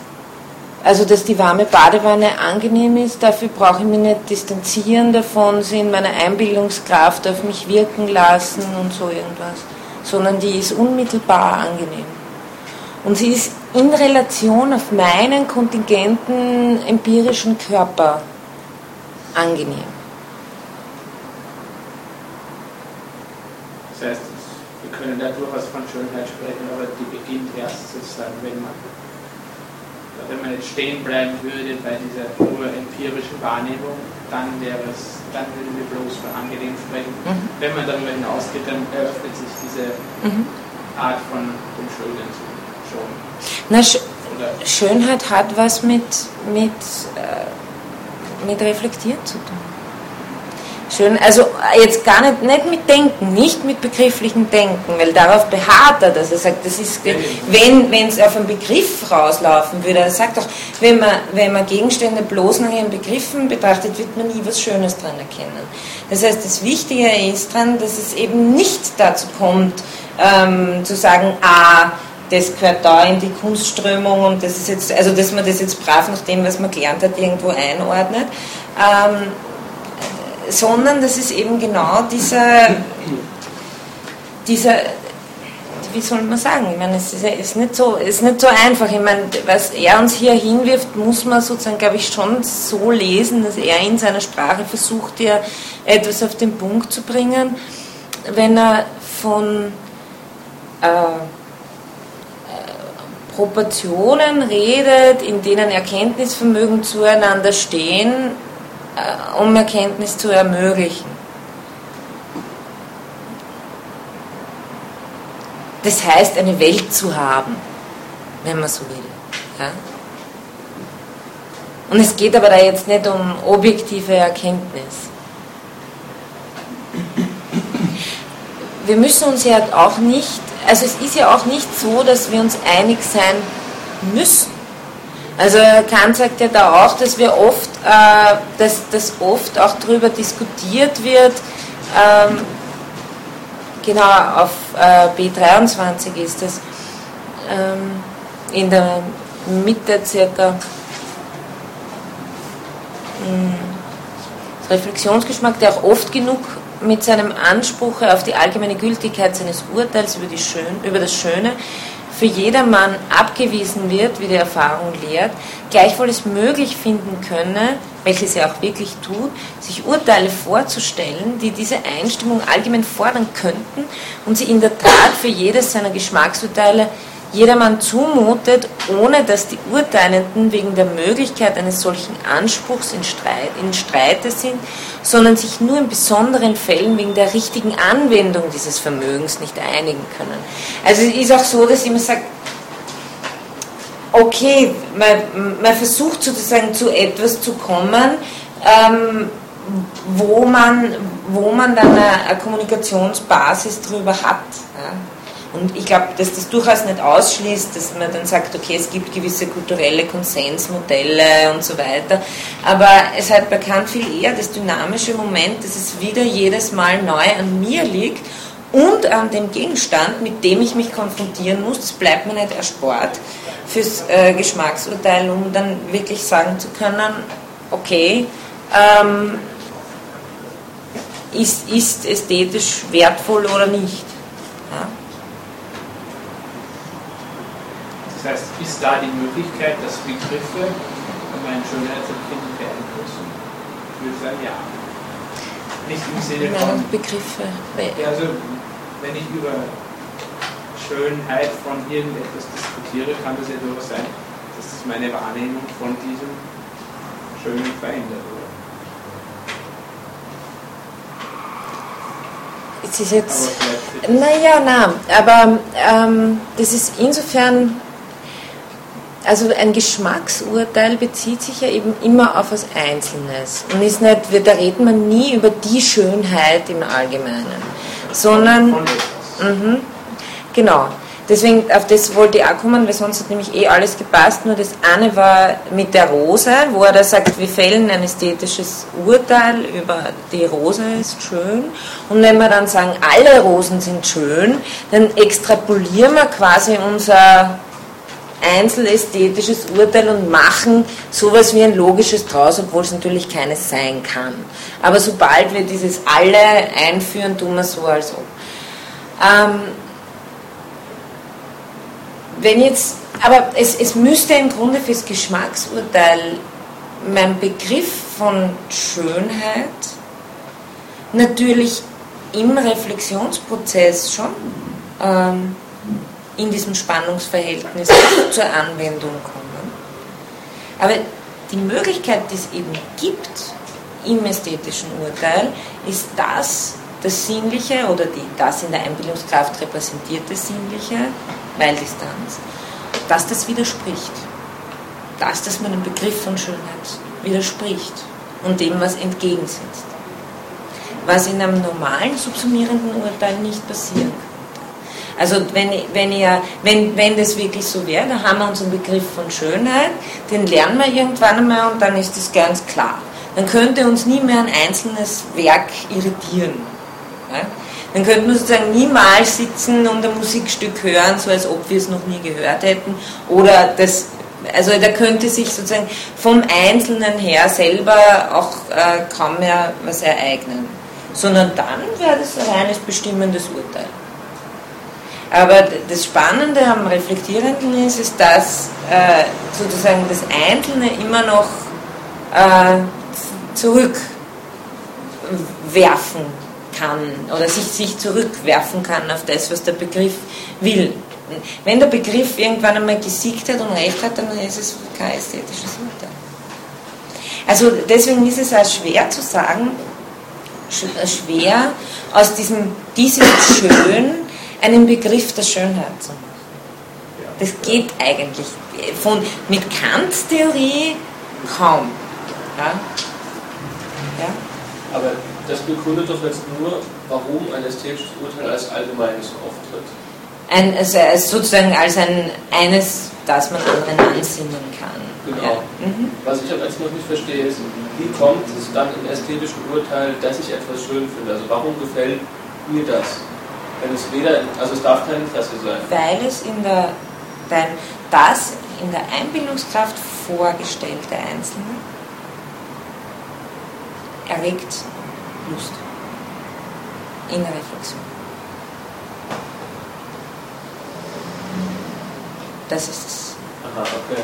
Und im Vollzuge dieses, das ist das, das reflektierende Urteilen selber, ist ein Prozess, der sozusagen mehrstufig ist. Und ich würde fast sagen, es ist, ähm, es ist schon auch wie eine, eine Anleitung zu, äh, wie kann ich Geschmacksurteile schärfen, entwickeln. Aber zuerst mal nennt er das die Operation der Einbildungskraft. Das ist sozusagen die Einbildungskraft nicht zu distanzieren vom direkt Affizierenden und die Einbildungskraft ein Bild, meistens mit, mit Vorzug der bloß formalen Komponenten. Und der zweite, zweite Schritt ist dann die Operation der Reflexion. Dann habe ich mich distanziert davon, lasse sozusagen auf mich wirken, äh, im möglichst interesselosen Feld. Und in dieser Operation der Reflexion äh, sehe ich dann sozusagen, ähm, regt, regt das meine Erkenntnisvermögen an und im Vollzug dessen äh, entsteht auch die Lust, die ich mitteilen will. Mhm. Jetzt die weitere Frage, Lust heißt noch nicht Bedürfnis, sondern heißt nur... Genau. Okay. Eben genau nicht. Ja. Das heißt aber nicht, dass sozusagen die Lust dann in weiterer Folge ein Bedürfnis sein könnte, ja. Könnte, ja. auslöst. Dass man das Schöne immer wieder. Dann erst. Ja. Also das sagt in dieser einen interessanten Fußnote. Das mhm. ist eine sehr schöne Stelle, finde ich. Ähm. Das B7 Fußnote. Mhm. Urteil über einen Gegenstand des Wohlgefallen kann ganz uninteressiert, aber doch sehr interessant sein. Das heißt, es gründet sich auf keinem Interesse, aber es bringt ein Interesse hervor. Mhm. Und dann fallen das eigentlich dergleichen sind alle reinen moralischen Verständnisse. Ja. Weil am Moralischen muss ich sozusagen interessiert sein. Ah ja, auf eins sollten wir vielleicht noch unbedingt zu sprechen kommen, weil es kam fast in jeder äh, Reflexion, nämlich äh, die Sache mit der Freiheit. Ist es Ihnen jetzt zu unstrukturiert gewesen oder passt es? Ist, ist man, hätte man noch näher am Text sein sollen? Ha? Was? Ah, bitte, ja. Extrem unstrukturierte Lehrveranstaltung. Ähm, die Freiheit. Paragraph 5. Aber ich glaube, wir haben die anderen ja jetzt eh. Also Paragraph 2 war das Wohlgefallen, welches das Geschmacksurteil bestimmt ist ohne alles Interesse. Das haben wir gehabt. Das Wohlgefallen am Angenehmen ist mit Interesse verbunden, war Paragraph 3. Dann Paragraph 4, das Wohlgefallen am Guten ist mit Interesse verbunden. Auf das wollte ich eh nicht extra eingehen, weil äh, das haben wir eh schon durchgekaut. Also angenehm ist zwar nicht gleich gut, äh, aber was die beiden verbindet, ist, äh, dass sie jeweils mit einem Interesse am Objekt verbunden sind. Darf ich eine kleine Frage mhm, Klar. Wo ich immer so ein bisschen anstehe, ist inwiefern, weil es scheint ja klar, das Moralische gehört irgendwie Begehrungsvermögen, Vernunft in diese Schiene hinein das Sinnliche scheint dann so Verstand, Gesetzmäßigkeit und so weiter. Aber ist das Angenehme einfach dort zuzuordnen und dann das Gute beim Dritten? Na, na, äh, das, äh, Oder hat, ja. soll man das gar nicht versuchen? Na, na, schon, das, das kann man sicher schon. Also das Angenehme äh, bezieht sich schon auch auf Lust und Unlust, aber eben sinnlich. Das ist genau das, was man unter Neigungen gehabt haben. Also und die vier Empfindungen sozusagen. Bitte? Einfach, weil es nur sozusagen sinnliche Empfindungen genau, genau. betrachtet werden, beziehungsweise unten rein das, was vernünftig ist. Also es bezieht sich eigentlich schon, äh, das kann man glaube ich schon sagen, auf das Gefühl der Lust und Unlust, aber nicht im Sinne dessen, dass mir da irgendwas klar wird, also hier passt es vielleicht wieder mit dem Erkenntnisvermögen, sondern es spielt sich da ab und es ist dann ganz wichtig für das, was ich will. Aber äh, zuerst mal dieses, also mit Erkennen hat es am wenigsten zu tun, äh, weil das mich etwas affiziert hinsichtlich auf Erkenntnis, ist was anderes als das, was in mir Lust auslöst. Ähm, das heißt, eigentlich, es bewegt sich, das Angenehme bewegt sich irgendwie zwischen diesen beiden, zwischen diesen beiden Feldern, ohne jeweils das Meisterprinzip auch irgendwie nur zu berühren. Also, wenn man so will, ist das vielleicht das untere Erkenntnisvermögen, wenn das die oberen sind. Also, das, das Angenehme gehört da dazwischen, äh, das Schöne gehört daher und das Gute gehört daher. Beides sind eher die oberen und wie wir das bekannt. Aber ich meine, gut, da könnte man jetzt auch wieder sagen, irgendwie äh, kommt er ja dann doch zur guten alten Tradition zurück, nur dass es ist anders, äh, er, er sich anders zurechtlegt, nämlich immer mit dieser Unterschied, mit diesem Unterschied empirisch transzendental äh, oder überhaupt rein äh, vernunftmäßig. Ähm, aber dass es eben verschiedene Qualitäten von, von Empfindungen gibt. Ja? Letztlich hätte man von vornherein sagen können, wenn man jetzt äh, die Urteilskraft liest, die Urteilskraft, dass es auf jeden Fall nicht herauskommen darf, dass Lust objektiv sei in irgendeiner Form. Dass es objektiv Lust gäbe. Weil sonst könnte man ja die Moral der Lust aufbauen. Ja. Ja, aber die Moral deshalb, der, weil das, ob, ob was Lust erregt oder nicht, ist ja noch lange nicht gesagt, dass es damit gut ist. Ja, aber das, das da, da beschäftigt er sich ja lang damit wieder mal und sagt, also versucht alle die zu sagen, das Glück ist das Gute. Genau, ja, ja. wenn es so wäre, wenn man was finden könnte, wo, wo man sagt, das ist einfach. Nein, noch immer gut. nicht, noch immer nicht. Warum nicht? Na, weil noch immer nicht gesagt ist, äh, dass das Glücklichsein allein das ist, was? Weil er, er sagt eigentlich in einem, in einem Satz, spielt er ja an drauf, sagt er, warum sollte man so skrupellos sein, wenn man wenn glücklich sein das höchste Gut ist, dass wir bei den Mitteln unterscheiden, wie wir es erreichen. Also offensichtlich gehört noch eine Komponente zum Glück dazu, nämlich seines Glückes würdig zu sein, die sich nicht allein objektiv im Glück selber festmachen ließe. Das sagt er, glaube ich, an einer Stelle relativ äh, klar. Er sagt also, okay, wenn, wenn, das, wenn das ausgemacht wäre, dass das Glück äh, das ausschließlich höchste Gut ist, dann braucht man nicht irgendwie zimperlich sein damit, wie wir es erreichen. Aber offensichtlich ist es. Ich meine, Aristoteliker würde sagen, das wäre dann halt keine Eudaimonia. Ja. Grunde genommen scheint mir schon, also da, da gebe ich dem Ricœur schon recht, äh, da gibt es schon immer wieder auch Parallelen, trotz der großen systematischen Unterschiede. Aber, also, das wäre eben der Grund, warum man es trotzdem die Moral nicht äh, gründen könnte auf Lust, selbst wenn sie objektiv wäre. Weil Lust nur immer nicht das letzte Kriterium für die Moral wäre, sondern die Freiheit. Das müsst ihr nur überlegen. okay. Na, aber kommen wir vielleicht zu diesem äh, Vergleichung der drei spezifischen Arten des Wohlgefallens. Äh, was ja sehr interessant ist, also wenn er auf B16 sagt, ähm, angenehm heißt das, was ihn vergnügt, schön, was ihm bloß gefällt, also bloß äh, äh, einfach nur um interesseloses Wohlgefallen. Gut, was geschätzt, gebilligt, das ist, worin von ihm ein objektiver Wert gesetzt wird.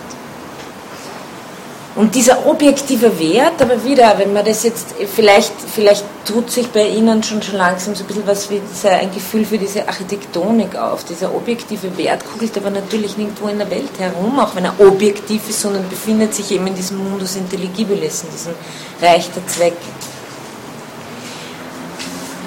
Annehmlichkeit gilt auch für vernunftlose Tiere, klar, weil die haben auch Körper, mit denen sie sinnlich empfinden können. Schönheit nur für Menschen. Das ist tierische, aber doch vernünftige Wesen, aber auch nicht bloß als solche, zum Beispiel Geister, sondern zugleich als tierische. Das heißt, die Sinnlichkeit ist unentbehrlich dafür, um für das Gefühl des Schönen, für die ästhetische Erfahrung und gleichzeitig auch äh, ähm, die, die Erkenntnisvermögen, also Vernunft überhaupt zu haben. Ich bin mir jetzt nicht sicher, was die Tradition betrifft, wie das, weil wie das zum Beispiel bei Thomas von Aquin ist, wo einem auch an, am Schönen sozusagen die Schöpfung aufgeht und das auch so ein speziell, ein, wirklich eine Auszeichnung des Menschen ist, das Schöne erfahren zu können. Ähm, bei Kant ist auf jeden Fall interessant, dass äh, Gott keine ästhetische Erfahrung machen kann, weil es dafür eine Sinnlichkeit braucht, oder Engel oder Wesen, die bloß Vernunft sind, also Wesen, die keine Sinnlichkeit haben. Das Gute aber für jedes vernünftige Wesen überhaupt, also das haben wir auch schon, das, das muss sozusagen für alle, das Gesetz, da braucht man keine Sinnlichkeit dafür.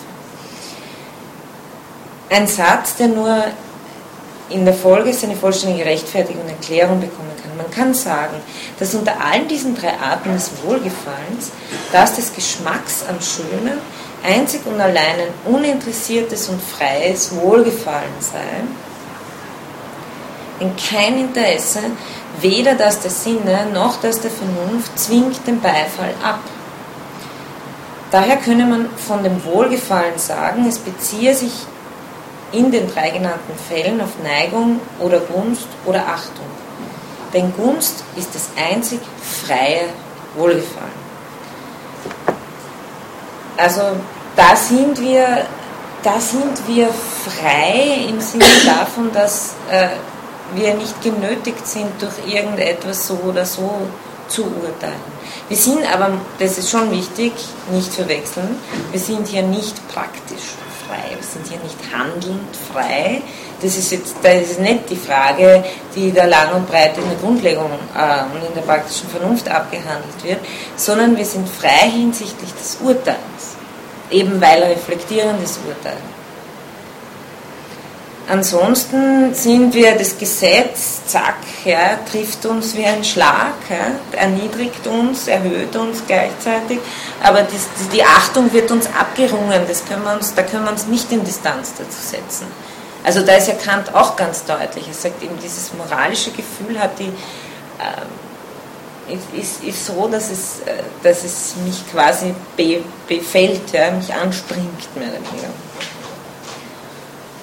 Aber im Urteilen über das Schöne bin ich in einziger Hinsicht frei. Also wir müssen uns, ähm, oder wie, wie die Arendt es dann auch wieder in anderer Hinsicht hinsichtlich einer Geschichtsphilosophie formuliert, wir sind nicht gezwungen dazu, das für wertvoll, sagen wir mal allgemein, äh, zu halten, was Erfolg hat oder was sich in der Geschichte durchgesetzt hat oder was übergeblieben ist oder was äh, vernünftig ist oder was auch immer. Ja? Also das sind, wir haben sozusagen äh, die Möglichkeit vor den Ereignissen zurückzutreten und das alles hat eben mit dieser Sphäre der, äh, der Ästhetik, der, der Sinnlichkeit und letztlich eben auch dieser reflexiven Bezugnahme drauf. Ich bin auch nicht gezwungen, da das angenehm zu finden, was alle Leute sagen. Nein, aber, aber man ist gezwungen, das angenehm zu empfinden, was man angenehm findet. Ja, ich bin auch gezwungen, da das schön zu empfinden, was halt in mir ein Gefühl der Lust auslöst. Ja, aber da, das, da, würde eben Kant, da, da würde Kant unterscheiden. Also die, das ist genau, da, da können wir uns um den Gebrauch des, Be des Begriffes oder des Wortes schön streiten. Deswegen tun wir das lieber weg und äh, überlegen uns, was will er will nicht, das ist halt, wow, der ist fesch. Ja? Oder das ist schön oder so. Um das geht es nicht. Weil äh, in solchen Momenten wird mir was abgenötigt. Ja? Weil, wo es nur am ehesten, ähm, äh, wo auch Kant im Übrigen ein bisschen schwankt, diese Stellen haben wir nicht, aber das wäre auch interessant, sich das mal anzuschauen, ist beim Naturschönen, weil er das sehr oft auch mit, der guten, mit dem guten Herz verbindet. Also, dass ich mich, also mit, was mit der moralischen, mit der moralischen Anlage, äh, dass, dass die Natur mir schon gleichsam fast das Gefühl der Schönheit abnötigt. Ja? Äh, die Erfahrung der Naturschönheit verbindet auch, in, ja, ja, da, da, da. Das ist doch eigentlich recht egal. Was mache ich? Er hat doch beschrieben, was ich als was ich als schön beurteile, ist das, wo ich darüber reflektiere, so irgendwie und sage, gut, das löst in mir, als dem Subjekt, ein Gefühl der Lust aus. Nein, aber ich reflektiere nicht so irgendwie drüber, sondern was ich schon, was ich, also ich meine, man kann es am besten an, an der Kunst zeigen. Ja, man kann es schon, schon am besten an der Kunst zeigen, glaube ich. Also da, äh, da, da kann ich mich entweder, wenn man ihm sagt, man muss sich auf was einlassen, um sich auch erschließen zu können, ähm, dann findet das hier am ehesten statt. Also das ist eben nicht bloß äh, die, die, gefällige Melodie oder äh, eben, alles, was ein bisschen jenseits der bloßen Gefälligkeit ist. Natürlich in einen, einem Rhythmus oder so können wir uns kaum entziehen. Also es gibt sehr viele ästhetische Phänomene, die durchaus auch zur Ästhetik und auch zur Kunst dazugehören, denen wir uns kaum entziehen können. Aber Kant will nicht, will auf das, auf das andere hinaus. Also, also ja? Freiheit in dem Sinne, okay, ich schaue mir dieses Bild an und sage, eigentlich uninteressant, aber jetzt setze ich mich mit dem ja. auseinander, schaue nochmal hin und vielleicht ändert sich dann was. Ja, und ich sage eigentlich, es, es ist, auch wenn ich äh, zum Beispiel sage, naja, es ist zwar nicht meins, aber ich muss anerkennen, dass es, und dieses Anerkennen nicht bloß, weil es die anderen sagen, sondern weil ich schon merke, okay, da ist was dran. Ja? aber da, würde ich, da fände ich sehr schwer, es gegenüber Begriffen abzugrenzen und sagen, naja, aber der hat diese und diese Technik angewandt, ein Bild zu bleiben, oder der hat diese und diese Farbe. Ja, das wäre zu wenig, das wäre zu wenig. Also einfach nur, dass man irgendwie schön malen kann, das wäre zu wenig. Äh, aber, aber es, gibt, es gibt ja schon manche, auch zum Beispiel Kunstwürfel, manchen bei Natur, also es gibt Leute, die, denen, die, denen, die können gar nichts mit Rosen anfangen, aber erkennen doch irgendwie an, dass es halt schöne Blumen sind sozusagen. Aber, aber eher bei Kunstwerken jetzt. Ich kann sagen, okay, also die, die, die, die Musik des, was weiß ich, was der Romantik ist, vielleicht nicht so meins, aber, aber ähm, mir ist irgendwie klar, dass es da schon Werke gibt, die gut sind. Und nicht bloß, weil sie, ja, aber, aber, aber es gibt, aber die, ich, ich höre es dann vielleicht und kann es ästhetisch anerkennen, aber es ist jetzt nicht das, was mir reinzieht die ganze Zeit. Weil ich, weil... Ja, nun, aber es mir reinziehen, dann wäre ja schon wieder sozusagen dieser Rückfall auf sozusagen. Aufs Genießen. Ja, aufs Angenehme. Ja, ja das, das meine ich ja. Das meine ich ja. Deswegen ist er, äh, aber ich, er kann es trotzdem anerkennen. Ich glaube, ich, glaub, ich meine, man, darf dann, man darf schon auch genießen, ja? das ist in Ordnung, aber, aber, aber mein Geschmacksurteil kann ich nicht aufgrund von, vom Genießen fällen. Also ich, sehe jetzt nicht mehr, wo es steht überhaupt es scheint irgendwo hin und her zu rufen zwischen, oder ich scheine irgendwo die Freiheit zu haben, dazwischen sagen zu können, okay, ich finde es aufgrund von Begriffen schön oder ich kann mir erklären, warum es andere schön finden oder so. Kann Gründe angeben dafür. Nein, nein, nein, nein, nein, nein, nein, nein, nein, nein. angenehm finden und ich kann dazwischen hin und her. Nein, nein, dann, also genau, das ist, ja, dann, dann gibt es eben nur Begriffsurteile oder nur das, dann gibt es nur das Angenehme oder das Richtige. Ja. Und ja, okay. Aber wenn, wenn man sozusagen sich in Diskussionen äh, mit Freunden über was ewig unterhalten kann, was jetzt, warum der Film jetzt wirklich gut war, ja, ähm, dann. Ja gut, aber es sind keine bloßen begrifflichen Bestimmungen. Natürlich sind Begriffe auch dabei. Ja? ja man natürlich, natürlich reflektiert, natürlich ist eine Geschichte und so weiter, ist dann noch viel mehr begrifflich aufgeladen, als wenn ich jetzt von Brancusi irgendwas da liegen habe, aber da verwende ich wohl auch Begriffe. aber das heißt ja, aber das heißt nicht, dass ich es unter den Begriff bringe. Ja, ich meine, es ist, aber es ist doch auch eher so, dass wenn ich etwas schön finde, aber also dann ist es dann, und jemand fragt einen, was ist jetzt daran schön? Also, wenn wenn ich das jetzt anfange zu analysieren, dann ist es eher so, dass das weg ist. Ja. ja Nur, wie wollen Voilà. Sie ja, schön, aber wie reden Sie denn darüber? Das heißt gerade nicht drüber reden. Ja, aber das, auch das weg. Also, Ja, aber das ist doch genau, das ist ja das, wo, wo Kant sagt, es gibt uns viel zu denken, aber die Sprache wird niemals wirklich hinkommen.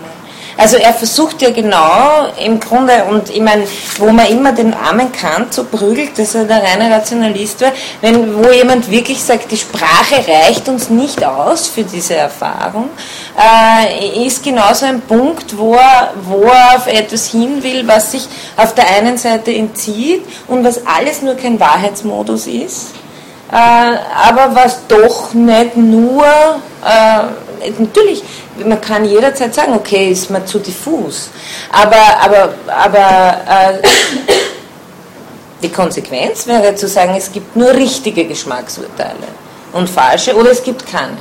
also Ja. das mit diffus, das nehme ich ja gerne in die Mhm. Da möchte ich eigentlich gar nicht. Ich, frage mich dann letztlich nur, wo da die Freiheit jetzt noch bleibt. So. Weil letztlich ist es ja dann doch so. Entweder ich finde es schön oder ich finde es nicht schön. Ja, aber die, die aber Ich das, kann drüber reden oder nicht drüber reden. Ich kann es als angenehmer finden oder nicht. Okay, aber das sind alle wieder andere Klassen.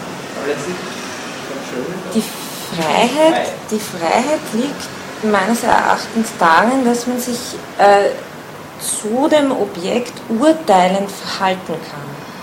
Und das kann ich, ich kann mich in, in der Praxis als Freihandelnde ähm, nicht zu meinen Urteilen frei verhalten, sondern zu meinen Neigungen frei verhalten und kann mich handelnd frei verhalten. Aber meine Urteile, und da muss man sich mal wirklich jetzt, ähm, wenn man das sich ganz vor Augen führen will, sich mal anschauen, dieses Kapitel in der Kritik der praktischen Vernunft, da ist die Urteilskraft so, ja, zack, zack, Schema, Gesetz und geht schon. Das heißt, da bin ich nicht frei in meinen Urteilen. Und in diesem Punkt verhalte ich mich zum Gegenstand als Urteilende frei, indem ich mich distanziere davon etc. etc. Also, dass ich überhaupt die Möglichkeit hätte, es schön zu finden oder nicht. Okay. Ja. Ja. Weil es eben ein fixes Urteil gibt. Was, was mich jetzt verwirrt ist, ähm, wenn ich verstehe, kann man also bei Kant das Schöne ähm, erblicken, ohne sich darauf eingelassen zu haben. Habe das jetzt total. Also dachte, Warum? Warum? Warum? Wie kommen Sie jetzt auf? Habe hab ich, hab ich irgendwas? Dann habe ich das falsch, dann habe ich Ja. das falsch verstanden. Also, ähm, ich habe es so verstanden, dass es möglich ist, äh, ein schönes. Wie, wie läuft das denn? Wo, wo haben Sie diese Lieder des, dessen sich etwas einlassen müssen? Das habe ich jetzt so direkt bekannt nicht gelesen, aber ich habe es jetzt so verstanden, Mhm. dass, mich, ich, ich, dass ich aber dennoch erkennen kann, dass es hier etwas gibt, Mhm. das ich zwar noch nicht persönlich kenne, aber es etwas Schönes ist, dass ich mich einlassen kann. Na, ich muss es, also das, das ist für Kant schon wichtig, ich muss es präsent haben. Also es kann nicht im anderen Raum stehen und die anderen sagen mir, es ist schön und ich sage dann, ah ja, genau, das ist schön. Und, sondern um dieses Urteil zu fällen, muss, das, muss dieses sinnliche etwas anwesend Das sein. heißt, man muss sich dann eingelassen haben. Ja, man muss sich erstens mal auf die Sinn, man muss sich, man muss sich auf mehrere Sachen irgendwie einlassen und überhaupt aufs reflektierende Urteilen als solches muss man sich einlassen, das Einüben, das sagt Kant schon an der Stelle. Ich muss mich auf die, sinnlich, auf die einzelne Sinnlichkeit des Gegenstands einlassen. Ich muss mich aber dann genauso distanzieren können davon. Also das, das ist sozusagen dieses, ich muss mich wieder freimachen von dem, was mich unmittelbar affiziert. Und nur das ist ja der Grund, warum ich dann Anspruch erheben kann darauf, dass, dass die anderen ähnlich urteilen. Wenn ich sage, okay, von dem ersten äh, nehme ich mich wieder raus und lasse mich jetzt sozusagen auf diesen Prozess ein, was mir zu denken gibt und was das andere wieder zurücksagt. Ah, wir gehen heute was trinken? Ah, äh, später, oder? Spät, ja, nicht jetzt. Ähm, Sage ich jetzt nur Gut. um halb acht da. Super. Also, also es ist sozusagen ein Pro das Urteil, das reflektierende Urteilen, das meine ich auch mit diesem sich eines, ist, ist ein Prozess, den ich durchgehe. Das ist nicht nur einfach was, was sozusagen wie hinter meinem Rücken passiert, wie, wie die transzendentale Ordnung äh, der Welt, sondern es ist was Aktives, das ich auch, weil es ein, einerseits in sich einlassen ist auf den Gegenstand und andererseits ein sich einlassen ist auf den Diskussionsmodus miteinander. Denn der Geschmack, mein Geschmack fällt auch nicht vom Himmel, sondern er bildet sich aus in, in der Diskussion mit den anderen, die mich natürlich dann auch wieder auf was hinweisen. Das tun sie mit Begriffen. Aber nicht, mit Begriffen in irgendeinem Wissensmodus oder so, sondern sagen, schau hin, da ist, und muss ich selber hinschauen. Ja? Also es ist, es ist wie ein Wiederverweisen, ein Zurückkehren wieder zu sinnlichen Erfahrungen. Und das eigentlich im, in, in einem, das ist auch das, also das ist diese Geselligkeit, von der Kant sehr viel hält. Ja. Und das ist aber völlig anders als in der praktischen Philosophie, oder? Also völlig. Wo das moralische Gesetz nur unmittelbar schon genau. Touchpoint da ist. Also. Völlig anders. Also äh, in, eben, und deswegen wollte ich es als Gegenpunkt bringen, äh, um, um vielleicht noch einen anderen Kant stark zu machen, um ihn gegen sich selbst laufen lassen zu können, weil eben in der praktischen Vernunft es so rigide ist, dass es überhaupt nichts mit den anderen zu tun hat. Und, und gerade wenn wir diese ganzen Zweck, das Reich der Mundus intelligibilis oder sowas, das, das erzählt mir ja niemand. Ich meine, äh, bei, bei aller Achtung verkannt, dass da mit der Einbildungskraft nichts im Spiel ist oder dass das nicht diese Zweckbildung, dass die, dass die nichts zu tun hat mit einem Diskursmodus und so weiter. Und das, also da, ich habe das Gefühl, dass er ihm, deswegen ist das, diese, auch die teleologische Urteilskraft so spannend, weil sie sehr viel nochmal in Frage stellt, wo er sehr viel rigider ist im Frieden. Aber ja, erstens in Bezug auf das Moralische ist, ist, das ja auch nicht so, dass er so streng ist, also zumindest wenn er dann in der Metaphysik diese ganzen Kasuistiken aufführt oder Fragen ja, Auf der anderen Seite ist er dann in, gerade in der Metaphysik der Sitten, also es ist also vernünftig meine, ja, das, es ist vernünftig das. Schon, aber ich meine, also ich beziehe mich auf die Frau Professor Nagel, die ja immer gesagt mhm. hat, sehen Sie da, ja. letztlich ist es nur in der Situation muss entscheiden, es gibt keine strenge Antwort, objektiv, so einfach in jetzt den Wirklichkeit. Ich meine, natürlich, so ganz einfach gesagt, so ist das Leben ist logisch. Ne? Das klar, mhm. aber er sagt, in der Situation und ich meine, ich weiß nicht, sie hat ja danach geschrieben. Naja, ja, Seite. aber er sagt genauso, also hier gibt es ja eben genauso diesen berüchtigten Text, wo er, wo er, wo er sozusagen mit dem Bulldozer drüber fährt und ja. sagt, du sollst nicht lügen. Du ja, sollst nicht lügen. steht ja genau ja. hintereinander. Ja, ja. Das ist die eine Seite und die andere Seite wollte ich sagen, also ich meine, ich stelle mir das jetzt ein bisschen so vor, wie es ist nicht von vornherein klar, ob ich etwas schön finden werde oder nicht. So, also wenn jetzt ein Wein, wenn ich den Kost oder zwei vergleiche oder so, dann, dann dauert das ein bisschen oder so. Oder vielleicht nach ein paar Tagen nochmal probieren oder irgendwie so. Achso, ja, gerade Wein, Weinverkosten ist ein sehr gutes Beispiel, weil da versucht man gerade sich in Distanz zu setzen. Ja, also, so auszuspucken. so, so, so verkosten, also ich glaube, das ja. schon Sinn. Auf der anderen Seite frage ich mich, das denke ich mir dann, gut, das kann ich doch mit den Angenehmen genauso machen. Ich kann sie Angenehmen genauso in Distanz treten. Also, naja, wieso finde ich das ist eigentlich angenehm? Und eigentlich sind da zwei widerstreitende Gefühle, zum Beispiel das Bad. Es kann genauso mal ein paar Grad so heiß sein, dass es eigentlich sozusagen das Moment des, das ist ein Beispiel, des, ich finde das jetzt toll und angenehm, da so in, diesem, dieser heißen Atmosphäre, im warmen Wasser auf der anderen Seite, nach weiß ich jetzt schon, so im Moment des Angenehmen, nach zwei Minuten wird es mal zu heiß werden oder irgendwie so. Ja, aber das liegt an rein empirischen Grundsachen. Ja, schon, aber das ist doch nicht etwas. Ja, aber das ist sicher kein Geschmacksurteil. Einfach gegeben ist. Ja, aber das, ja, aber auf der, ja, aber das ist ja nicht, das ist ja genau eben, das ist eh, eh gut beschrieben, genau, das ist kein, was, was hat das mit Geschmack zu tun? Nee, dass man überlegen muss. Ich muss mir überlegen, was mir zu heiß wird. Ich kann mir überlegen, dass ich vielleicht jetzt früher rausgehen sollte aus dem Bad, weil mir dann zu heiß wird. Aber das ist ähm, eher so, so, so, so hypothetischer Imperativ. Ja? Wenn dann, wenn du nicht willst, dass dir zu heiß wird, dann. Ja, okay. So. Also, Letzte Frage, den Rest dann beim Bier. Ja, ich würde gerne noch ein bisschen weiter nach hinten gehen, also noch ein bisschen äh, den Regress weiterspinnt, Ja. wie bestimmt sich dann die Lust? Also wir haben jetzt gesagt, ähm, bitte? Die Lust ist, Lust ist da. Ja? Also Ja, aber nee, irgendwie, irgendwie bestimmt sie sich sicher. Wenn es nicht im- Neigung sein darf, es darf nicht die Neigung sein, es darf auch kein Begriff sein nach wie vor, es dürfte dafür genauso werden. Na, die Lust, würde ich sagen, ist, ist, die, ist dieses im Vollzug des reflektierenden Urteils, die sich gleichzeitig, also eben die ist ja nicht vorher da, sondern im reflektierenden Urteil. Und, Ja, aber irgendwas muss ja in dem, in dem ähm, Objekt sein, was meine Lust, also was mir Lust bereitet. Irgendwo, und das muss ja einen Grund haben. Was, was mir Lust bereitet, bereitet jemand anderem nicht Lust. Warum?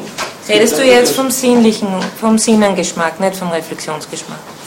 Naja, die Lust, wir haben vorhin gesagt. Na, wenn es im äh, Objekt ist, dann ist es Sinnengeschmack. Na, wir haben aber vorhin noch gesagt, dass die Lust, ähm, die Lust bestimmt das ästhetische Urteil in ihrem in, in, in, Ja, aber der. Unterschied ist, ob ich den, die bloße Vorstellung des Gegenstands in der Einbildungs... also sozusagen, Ja, Manche Sachen bloß vorgestellt, Ja. gefallen mir besser So. als andere. Warum? das ist Sinnenlust, ja? Ja, ja, ja, ja schon klar. Und aber sozusagen das nochmal vorgestellt, Einbildungskraft, wenn da, wenn da was passiert, ja, aber warum passiert das? warum passiert Ja, das ist ja genau die Frage. Naja, schon, de- weil, weil sicher ist es eine Affektion, aber keine sinnliche. Ja, ja, okay, meinetwegen, Ja. das ist halt eine nicht sinnliche Affektion. Also Okay, keine aber was, Affektion. auf was willst du hinaus? Auf eine Kausalgesetz? Nein, nicht in kausal, ich will nur wissen, wieso bereitet mir etwas Lust. Diese Lust führt dann äh, in weiterer Folge zu einem ästhetischen Urteil. Also ich meine, es wird ja Na, es bereitet dir Lust, weil es deine, weil es die Verstandeskräfte anregt. Ja, aber es ist ja Zufall, also das ist ja kontingent, was, was, mir, als Lust, was mir Lust bereitet oder nicht. Weil sonst wäre es ja objektiv. Naja, eben nicht. Es ist, es ist nicht objektiv, sondern es ist subjektiv allgemein. Genau, und Ja. ja. ja, subjektiv allgemein, aber trotzdem muss es ja einen Bestimmungsgrund geben, warum mir jetzt etwas als lustvoll erscheint, eine Vorstellung, jetzt nicht sinnlich, nur die Vorstellung, Ja. und jemand anderen nicht. Ja, oder es ist, als das ob es am Gegenstand wäre. Aber ich kann nicht sagen, dass es ein Gegenstand ist. Ja, aber woher ist es dann? Ein Subjekt, okay. Neigung darf es nicht sein. Ja, ja genau. Ja, das ist ist eine genau. Du bist eh genau auf Es ist einfach Ja. Nicht bestimmbar. Was, wieso? Das ist überhaupt nicht irgendwo. Das ist nicht, Ja, äußert sich als Gefühl. äußert sich als Gefühl. Warum findest du es weniger, weniger äh, unbestimmt als das Gefühl der sinnlichen Lust? Also weniger bestimmt, ja. Weniger bestimmt. Weniger bestimmt als was? Das Gefühl der sinnlichen Lust. Na, die sinnliche Lust, die kann man dann am Sinnesapparat vielleicht noch ähm, festmachen und sagen, gut, es ist halt angenehm, weil wir leben in der und der Temperatur gut und da ist halt die und da gibt es halt vielleicht irgendwelche psychobiologischen Gesetze, die, Und dann bestimmen- sag, genau, genau dann das, ist das, das, ist halt kausal. Das ist Und kausal, genau das genau. ist das, was beim ästhetischen Ja, ja. Nicht mehr funktioniert. Aber trotzdem muss es ja irgendwo irgendwie bestimmt sein. Und dann ist das dann schon wieder kausale Sprache. dann damit- bist du im Erkenntnismodus. Okay. Dann bist du sozusagen Schiene 1. Dann willst du wissen, was die Natur dieses und dann willst du es vom Objekt her. Also wir sind da wirklich in drei verschiedenen Mhm. Modi drinnen. Aber was ist auch zumindest auch ist meine eigene Natur. Oder? Meine eigene Natur, Ja. me- meine Sinnlichkeit, mein Leib. Ja, Ja. also ich meine, von dem wird es ja dann auch noch abhängen. Subjektiv heißt ja schon. N- Naja, ähm, das Angenehme bezieht sich auf den je eigenen Privatleib und äh, der Reflexionsgeschmack bezieht sich auf die uns allen gemeinsamen Erkenntnisvermögen, die nicht empirische sind, sondern eben Weltzugänge, Weltgeöffnetheit, wenn man sie damit leichter tut, als wenn ich sage transzendentale. Aber im, aber im eigenen Leib ist ja Lust, ich, immer in diesem Sinne sinnlich. Ja, äh, das könnte man. Vielleicht nicht ausschließlich oder das zu diskutieren. Das könnte man genauso in Bezug auf die äh, Achtung vielleicht sagen. Aber er hat ja, eben, aber er hat die, die, die Lust ist meinetwegen, aber warum? Ja? Also die Reflexionslust, eine Lust an der Reflexion ist halt kein empirisches Datum. Vielleicht kann man irgendwo im Gehirn messen, aha, ja, Lust. Aber die, die Causa dieser Lust kannst nicht nochmal als Reizreaktion irgendwo messen. Aber wenn ich mit anderen Leuten darüber spreche und die mir, nennen wir es jetzt nicht mal Argumente, sondern durch irgendwelche Sätze dazu bringen, dass sich meine Lust verändert, dann ist es doch irgendwie ein kausales Geschehen. Dann kann ich auch nicht sagen, kannst du nicht sagen, ja, ich darf jetzt nicht sagen, es ist ein guter Ding, die Gründen ja, warum sie etwas schön finden. Dann glaube ich, würdest du einen Nobelpreis kriegen, wenn du verschiedene Einwirkungen vom Bewusstsein aufeinander als kausale Ursachen für, also wenn du das, äh, es ist schon mal sehr schwierig zu sagen, wie wir Bewusstsein überhaupt kausal abbilden sollten und wie noch ja. dazu das eine, das andere. Also, nein, man wirklich, also da können wir uns echt, ähm, das ist genauso wie die Sache mit dem freien Willen. Ja, aber ich finde schon, dass jetzt in dieser Art des Urteils einfach ein, ein Grund mhm. auftaucht, der sich wiederum entzieht. Und das, ja. ist ja schon da, dass da ja. ist irgendwas. Also man kann jetzt nicht sagen, ja, das, das, das ist jetzt ein, eine Lust, oder falsch gesagt, oder das ist jetzt ein Willen, irgendwie immer weiter was kausal zu begründen. Nein, sondern aber die Arendt nennt das, das gemeinsam, das, das, das, auf das wir uns gemeinsam beziehen. Ja. Welt. Ja? Also das ist jetzt, äh, eben, und auch wenn wir an den Heiligen Text denken, wenn wir das versuchen, kausal zu denken, glaube ich, werden wir wirklich nicht weit kommen. Weil dann läuft es letztendlich darauf hinaus, dass alles, also das, das finde ich aber interessant, dass diese, sozusagen dieser Widerspruch nie aufgetaucht ist, wenn wir mit dem moralischen Urteil zu tun haben, und, weil da hätte es ganz genauso aufbrechen können, in ganz gleicher Art und Weise. Und äh, mit dem hat er Zeit gebraucht. Okay, aber ich glaube, wir müssen jetzt, wir müssen jetzt äh, aufhören, weil ich muss jetzt Volley weitermachen. Ähm, wer hat Lust, heute mitzukommen? Eins, zwei, drei. Nein? Was soll ich mit? Was? Hm? Weil ich weiß nicht, wie viel ich dann. Ja, okay, dann, dann passt, dann brauchen wir dann nicht groß reden. Aber Vielleicht einfach. Der Nikolaus, ich weiß aber nicht. Der Nikolaus? Ja. Ah, ja. ja, komm. Ja, ja. Super. Na, das, dann findet man schon auf jeden Fall entweder einen Mais oder einen Merkur einen Platz. Ah, darf ich bitten um die Marfis, kannst du das mit den. Äh, ich brauche einen Amen.